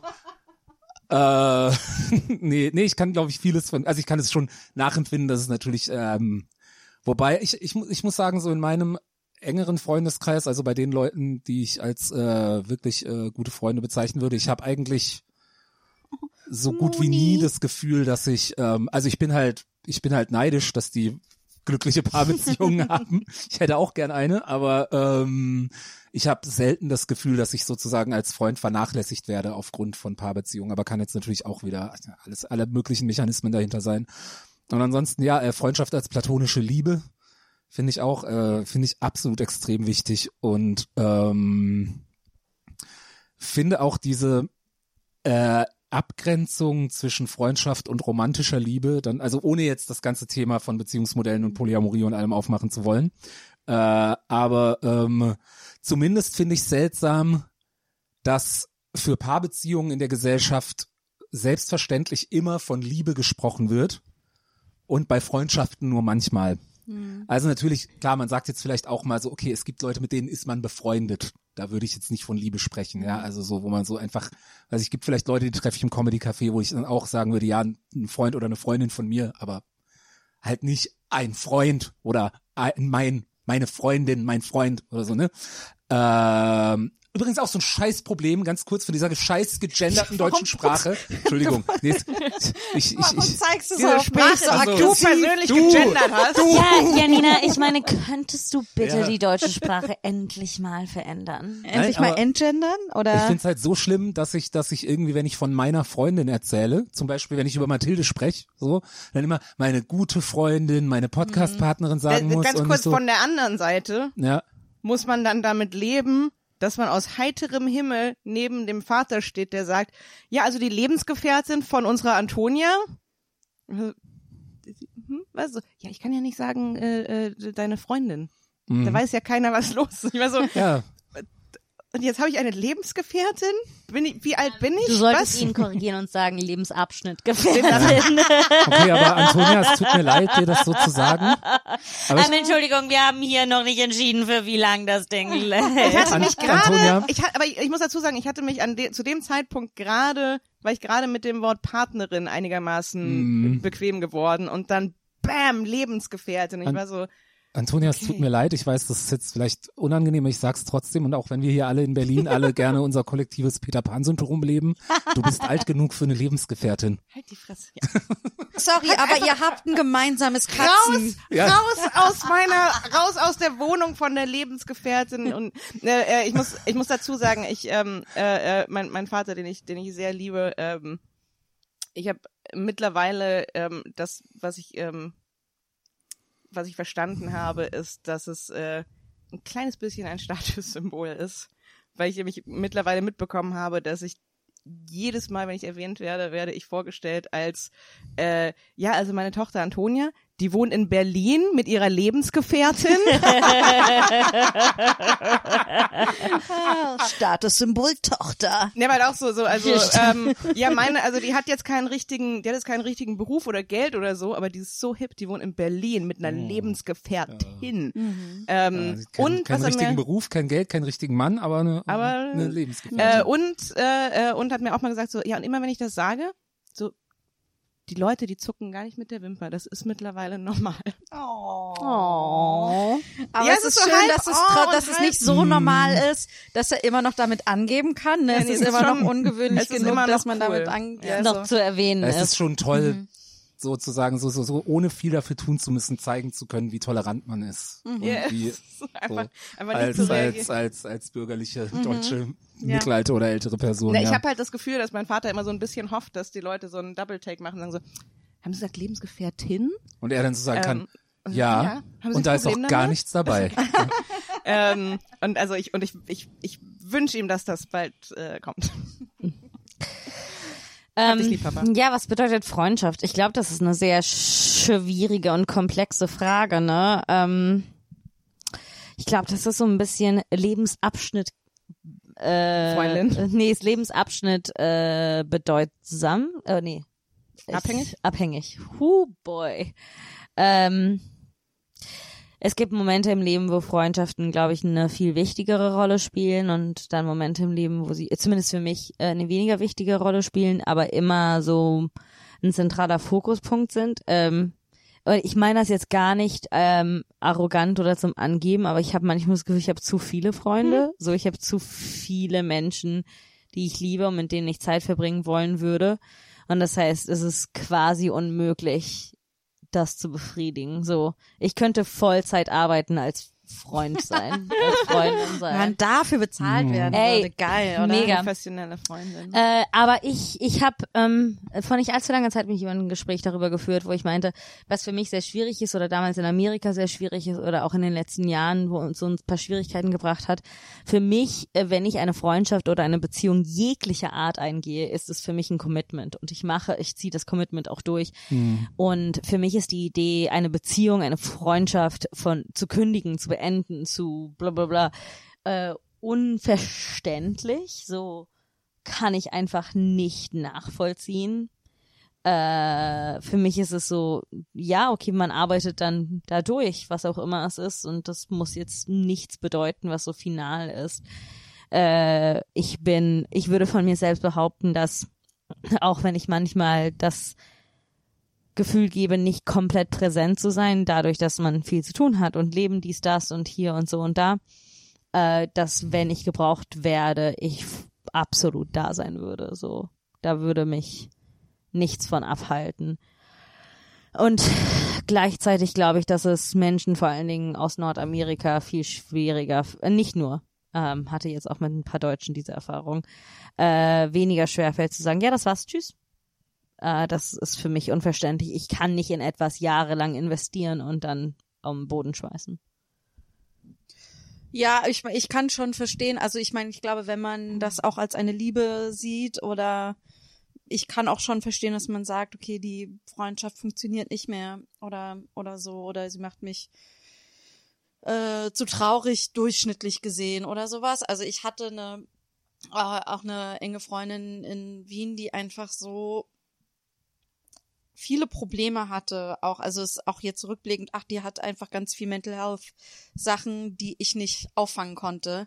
Und dann aber trotzdem sie verlangt hat, von mir aufzufangen und auch nicht nur von mir. Und, und es war super toxisch und schwierig. Und dann war es auch richtig zu sagen, es geht jetzt irgendwie, irgendwie nicht mehr. Ähm, ich muss mich auch irgendwie ein bisschen selbst schützen oder sowas. Und ich finde, ähm, keine Ahnung, oder es können ja auch manchmal Sachen vorfallen, die dann einfach irgendwie so richtig scheiße sind. Also ich meine, keine Ahnung, also ich, ich, ich, ich weiß, wir diskutieren sehr viel über Monogamie und sowas, aber wenn es drei Leute sind, die an das Konzept Monogamie glauben und deine beste Freundin mit deinem Partner zum Beispiel irgendwie eine Affäre hat, ich kann schon verstehen, dass eine Freundschaft daran Ja, zerbricht. nö, das ne? ist ja auch, Ja, ja, also ja. auch So, als ist ja jemand, kein- der da zumindest, das ist ja einfach ein gebrochenes Versprechen. Ja, ich also, gerade sagen, Ja, das ja, ist ja kein legitime, es gibt ja- kein legitimes Beziehungsmodell der Welt, das darauf beruht. Hey, Monogamie, aber mal ein Auge zudrücken, weil wir verstehen uns gut. Na, es ist Wobei ja es ja Leute gibt, die Monogamie so verstehen und mehr oder weniger explizit so leben. Es ist, es ist, Ne, es ist okay. ja aber auch, Ah, also ich ist glaube, in so manchen feministischen Nee, finde ich auch, das Diskursen ist kam einzige dann ja auch, Beziehungsmodell, wo ich, Entschuldigung, ich halte meine, ich ja, in manchen feministischen Diskursen das kam kommt davon, wenn ihr euch Männer einladet. Schon Unterbrechen. Er kann nicht aufhören. ähm, in manchen feministischen Diskursen ist es ja dann auch so, ja, aber es ist ja der Typ und nicht die Freundin irgendwie, weil der ist ja eigentlich auch das Problem und eigentlich sollte man ja auf den und ich finde so, ja, man sollte jetzt nicht nur auf die Freundin böse sein oder verärgert sein oder so, sondern es ist natürlich auch ganz Aber klar. so Multitasking äh, kann man da schon mal. Ja, Also weil ich, Ja. ich verstehe das, wenn das, ähm, wenn das wirklich eine fremde Person ist, weil dann ist das so, ähm, ja, die hat mir gegenüber kein, so was hat die mir jemals versprochen. Genau, genau. So, das ist so, ähm, also so, ja, ich kann eventuell sagen so, oh, aber wenn du wusstest, dass er doch eine Freundin hat. Aber also das, das finde ich, ähm, ist legitim zu sagen, so, halt, bring deinen Ärger dahin, wo er hingehört. Aber wenn das eine Freundin ist, dann ist es eben glaube ich, ein bisschen ähm, so, je nachdem, wie man Freundschaften bewertet. Klar, wenn die, wenn eine Freundschaft nur jemand ist, der sich oft in deiner Nähe aufhält, okay, aber die meisten Leute verstehen unter Freundschaft ja sowas wie ein Vertrauensverhältnis. Und natürlich ist das im Arsch, wenn die mit deinem Partner schläft. Ja. Egal, Ja. unabhängig davon, äh, dass der Partner ähm, äh, äh, genauso ein Vertrauensverhältnis gebrochen hat. Ja. Ja, äh, aber darum, ich, ich, es gibt halt, glaube ich, dann auch so Momente, wo man das ja dann irgendwie versteht, oder? Also Ja, ich glaube, was bei mir fehlt oder bei, was in den Situationen hatte, die ich erlebt habe, gefehlt hat, ist die Kommunikation darüber Mhm. oder so die Offenheit, das anzusprechen und zu sagen, das und das hat mich oder macht es für mich schwierig, diese Beziehung weiterzuführen. sondern es ist dann Ja. einfach vorbei, tschüss, Genau. ohne das zu besprechen, ja. Wobei manchmal kommt es vielleicht auch vor, also zumindest gerade wenn man noch etwas jünger ist, dass sich Freundschaften auch einfach so Das ist vollkommen normal. Wenn es kein, ja, ja, wenn es keinen Konflikt gibt Ja. und okay, eine Freundschaft geht einfach so den Bach runter, weil, keine Ahnung, man wohnt woanders oder man ist umgezogen, man hat fertig studiert, dies, das, kann ich nachvollziehen. Aber wenn es irgendwie einen Konflikt gab und dann gar keine äh, Aussprache darüber und dann ist so, ja, ist jetzt vorbei und du bist so, wie bitte, was passiert? Was, ja, und dann, das ist für mich dann Nee, schwierig. das ist scheiße. Ich möchte trotzdem sagen, dass ich gerade einfach nur so an das äh, schöne Lied von der Band, die lange Zeit meine absolute Lieblingsband war, Tokotronik, denken musste, ich mag dich einfach nicht mehr so. Das ist eines der wenigen Lieder, die eben über das unspektakuläre Ende einer Freundschaft geschrieben wurden. Und es ist schön, dass das auch einfach mal Das einfach so so, ausplätschert. genau, also es so, Lied, ja. es geht halt um wirklich das genau das. Ich mag dich einfach nicht mehr so. Das war, Das hm, ist eine sehr gute Frage. ja, Ja. Ähm, ich wollte noch, weil ich glaube, Es ich wäre habe so fies, den Song einfach zu jemandem so zu schicken. ich Einfach eine Mixtape leere. E-Mail, Anhang. Ich mag dich einfach nicht mehr so. Punkt MP3. Äh, Das war der zweite Teil von unserem Schamlos Marathon 2023. Äh, freut euch auf das nächste Mal, wenn wir den Marathon mit einer letzten Überraschungsgästin abschließen. Ihr findet uns auf Social Media at schamlos-pod und ihr könnt uns über PayPal oder Patreon unterstützen. Äh, alle Infos dazu in unseren Show Notes. Und vergesst nicht unsere Live-Show am 8.7. in Hamburg beim Schmidt Podcast Festival. Ciao!